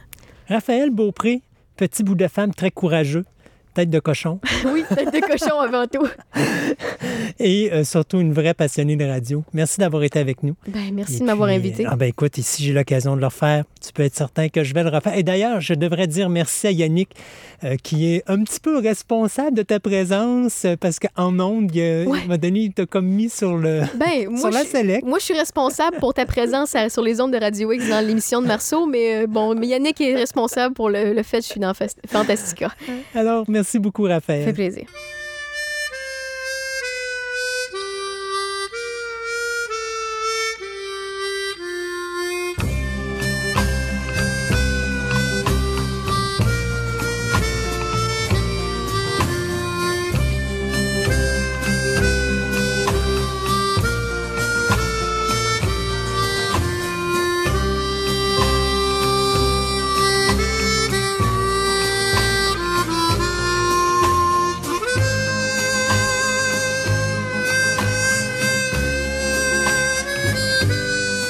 Notre télé-nostalgie, bien, avec la mort de Luke Perry, euh, au début, c'est drôle, parce que quand tu m'as parlé de ça, moi, j'avais dans la tête, on va parler de Jericho. Puis là, je cherchais- Jericho. Jericho. Il, il, il est pas dans le Jericho. Pourquoi qu'il veut qu'on parle de Jericho? Mais non, c'était Jeremiah que tu voulais parler. Donc, euh, Qu'est-ce que Jeremiah? qu'est-ce que Jeremiah? Bon, une fois qu'il y, a- il y a une série qui va te parler, puis t'as t'as pas je le connais temps. pas? Ça, tu t'es pas proposé là-dedans. Donc, euh, Jeremiah, à la base, c'est une bande dessinée belge de science-fiction écrite par M. Herman Huppert, qui a été publiée de 1979 à maintenant, il paraît. Donc, j'ai l'impression qu'il en sort encore. Il y a 34 volumes, euh, plus une édition spéciale. Euh, il n'y a presque aucune connexion entre chaque volume. Donc, si vous voulez en prendre un, vous pouvez. C'est une histoire séparée. Donc, généralement, oui, il y a des personnages qui, vous allez voir d'un album à l'autre. Mais généralement, l'histoire est assez séparée. Mais tu vois, sa première publication était en 79. Oui, c'est ça, là. Donc, ça a été traduit présentement en 26 langues. Puis, il a même été nominé en 2005 pour un prix euh, dans ce genre de, de bande dessinée-là. Elle a presque aucun, succès aux États-Unis. C'est pour ça qu'on ne la connaît pas beaucoup. Donc, c'est resté beaucoup en Europe. On va voir. Euh, C'est assez facile de comprendre pourquoi ça n'a eu pas beaucoup de succès aux États-Unis. Donc, la bande dessinée, qu'est-ce que ça suit? C'est 20 ans après une guerre raciale aux États-Unis, justement, entre les Blancs et les Noirs, qui a ravagé la civilisation américaine, la transformant carrément dans un monde un peu style Mad Max. OK? Donc, il suit Jérémia, un fils de fermier à l'âme très noble, et son compagnon Kurdi, qui était plus un mercenaire sans foi ni loi. Donc, la bande dessinée traite euh, de différents aspects de la société du 21e siècle. Corruption du pouvoir, de la justice, le despotisme, la dictature, l'esclavagisme, le- les sectes, les drogues, etc. Où c'est assez violent, c'est plutôt cynique, les gentils gagnent à peu près jamais. Et que euh, ça montre un peu le peu de foi que l'auteur a à la, à la race humaine. Donc, c'est une, c'est une bande dessinée assez déprimante. J'aime beaucoup le titre du 36e volume qui s'appelle Et puis merde. Donc, euh, Monsieur Scott Mitchell Rosberg, donc le CEO de la com- Platinum Studio, une compagnie qui est spécialisée justement dans le transfert des comics en film, a acheté les droits de la, de la bande dessinée pour en faire une, une émission de TV. JMS, euh, John Michael Stravinsky, qui était sur, sur qui était sur Babylon 5, sur Babylon 5, était connu, donc c'était après Babylon 5 à cette, à cette époque-là, a été choisi comme executive producer. Puis lui, dans sa tête, il a déjà, ben, c'est JMS, donc il a prévu un arc de 5 ans de son histoire. Oui, il s'est dit ça a marché pour Babylone, ça va marcher pour ça. C'est ça. Donc, GMS n'était pas tout seul executive producer. Il a été appuyé par Sam Egan la première saison et par Grant, euh, Grant excuse, pour la deuxième saison. Euh, GMS a toujours décrit le show comme de Jérémia comme un road show où Jérémia et Kurdi voyageaient à travers le pays dans une grosse Jeep puis il y arrivait des aventures. Donc, le tournage a commencé à l'automne 2001 avec justement l'acteur, euh, excusez, l'acteur Luke Perry dans le rôle de Jeremiah et Malcolm Jamal Warner, le petit gars dans ce Cosby, le Cosby Show. Si vous voyez, Oui. vous vous rappelez le Cosby Show, il y avait un petit bonhomme. Ouais, ouais, ouais. Ben, quand il a grandi, ce petit bonhomme-là, c'est une méchante pièce d'homme, c'est une armoire. Si tu le mets dans une porte de grange, là, puis il bouche tout le trou, là, Uh-huh. Ben, il fait le rôle de Kurdi là-dedans. Il est super bon. Les deux acteurs ensemble, ils étaient La parfaits. puis La chimie était bonne. Puis, sait, il y avait. Euh, donc, à part le nom des protagonistes, la, la personnalité générale de- des, deux, par- des deux protagonistes, donc de Kurdi puis de Jeremiah, puis le setting post- post-apocalyptique, le reste, la série, la- du setting de la bande dessinée était mis de pas mal de côté. Donc, dans la version TV, oui, c'est un monde post-apocalyptique, mais c'est pas une guerre raciale entre les Blancs et les Noirs aux États-Unis qui s'est passée.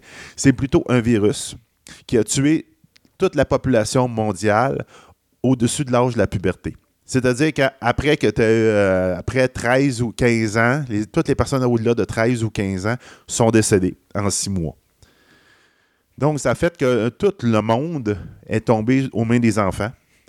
Puis là, ça se passe 15 ans plus tard. C'est qu'est-ce qui est arri- qu'est-ce que la société est arrivée avec les enfants. Mhm. Donc, oui, la civilisation est tombée parce que C'est pas des scientifiques, les c'est pas des scientifiques, ils peuvent pas faire marcher les machines, ils savent pas comment ça marche. Puis lire un livre, c'est bien beau, là, mais ça marche pas. Il faut que tu comprennes la physique en arrière, etc.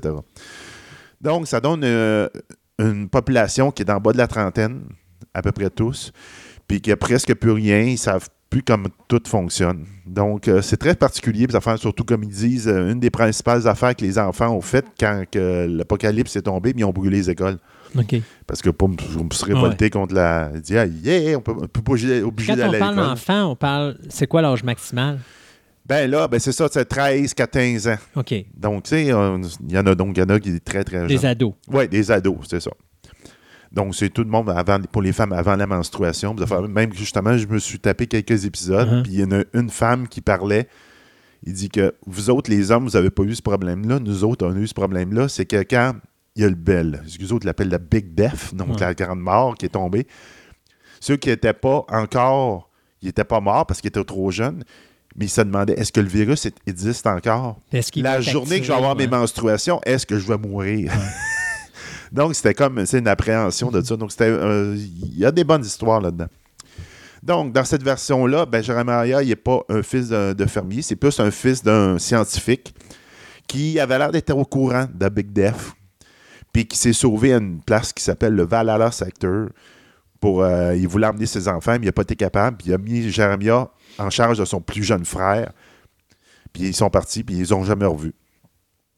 Euh, le plus jeune frère de Jeremiah, Jeremiah a dû meurt à un moment donné dans, dans son enfance.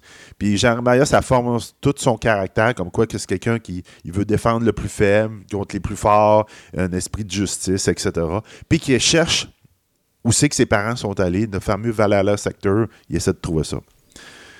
Donc, Kurdi, c'est son fidèle compagnon, qui effectivement, un- il n'est pas aussi sans foi ni loi que dans la bande dessinée, mais c'est quelqu'un qui, effectivement, dit Gars, les problèmes des autres, c'est les autres. Là. Moi, je, je m'en occupe pas. là.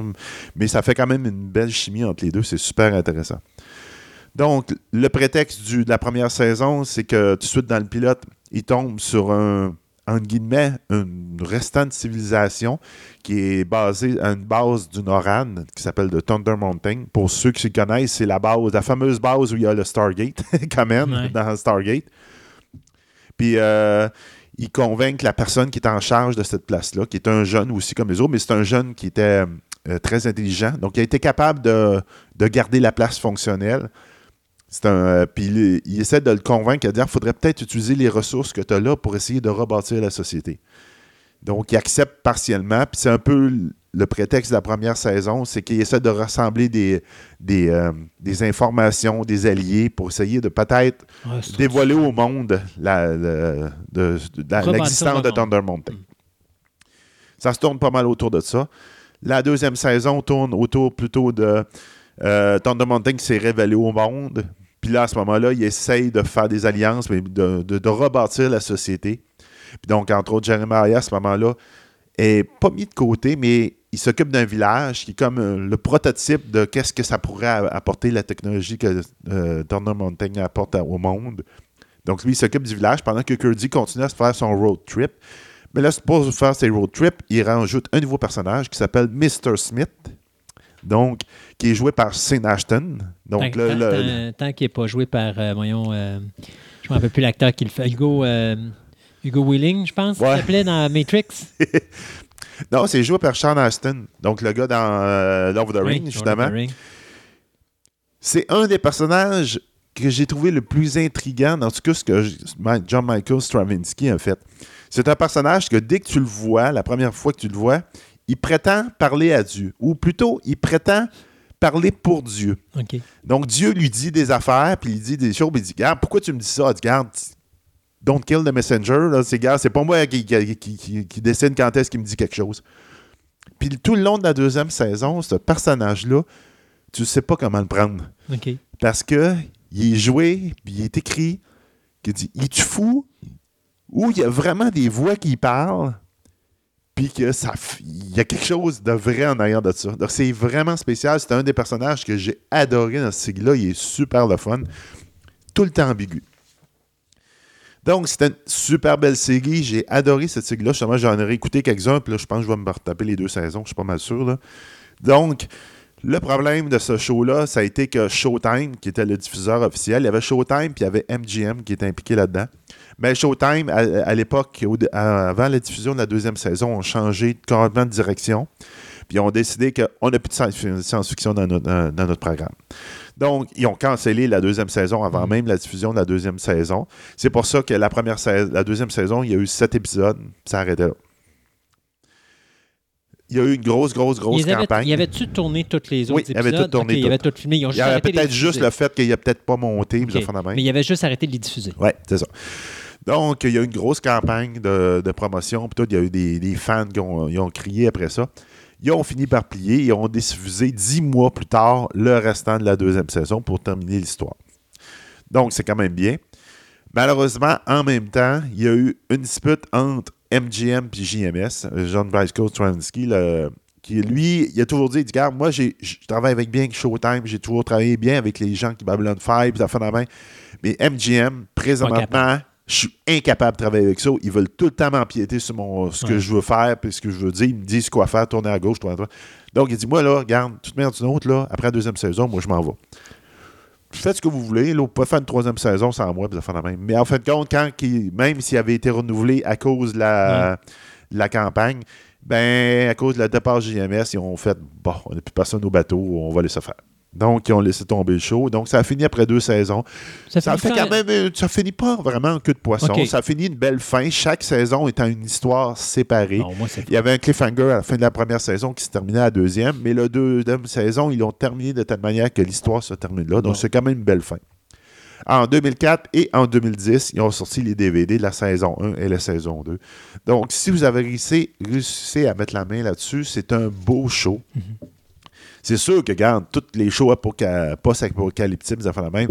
Faut en prendre, faut en laisser. Là, tu dis, ah, ouais, ça, là, excuse de l'essence après 15 ans, là, c'est comme.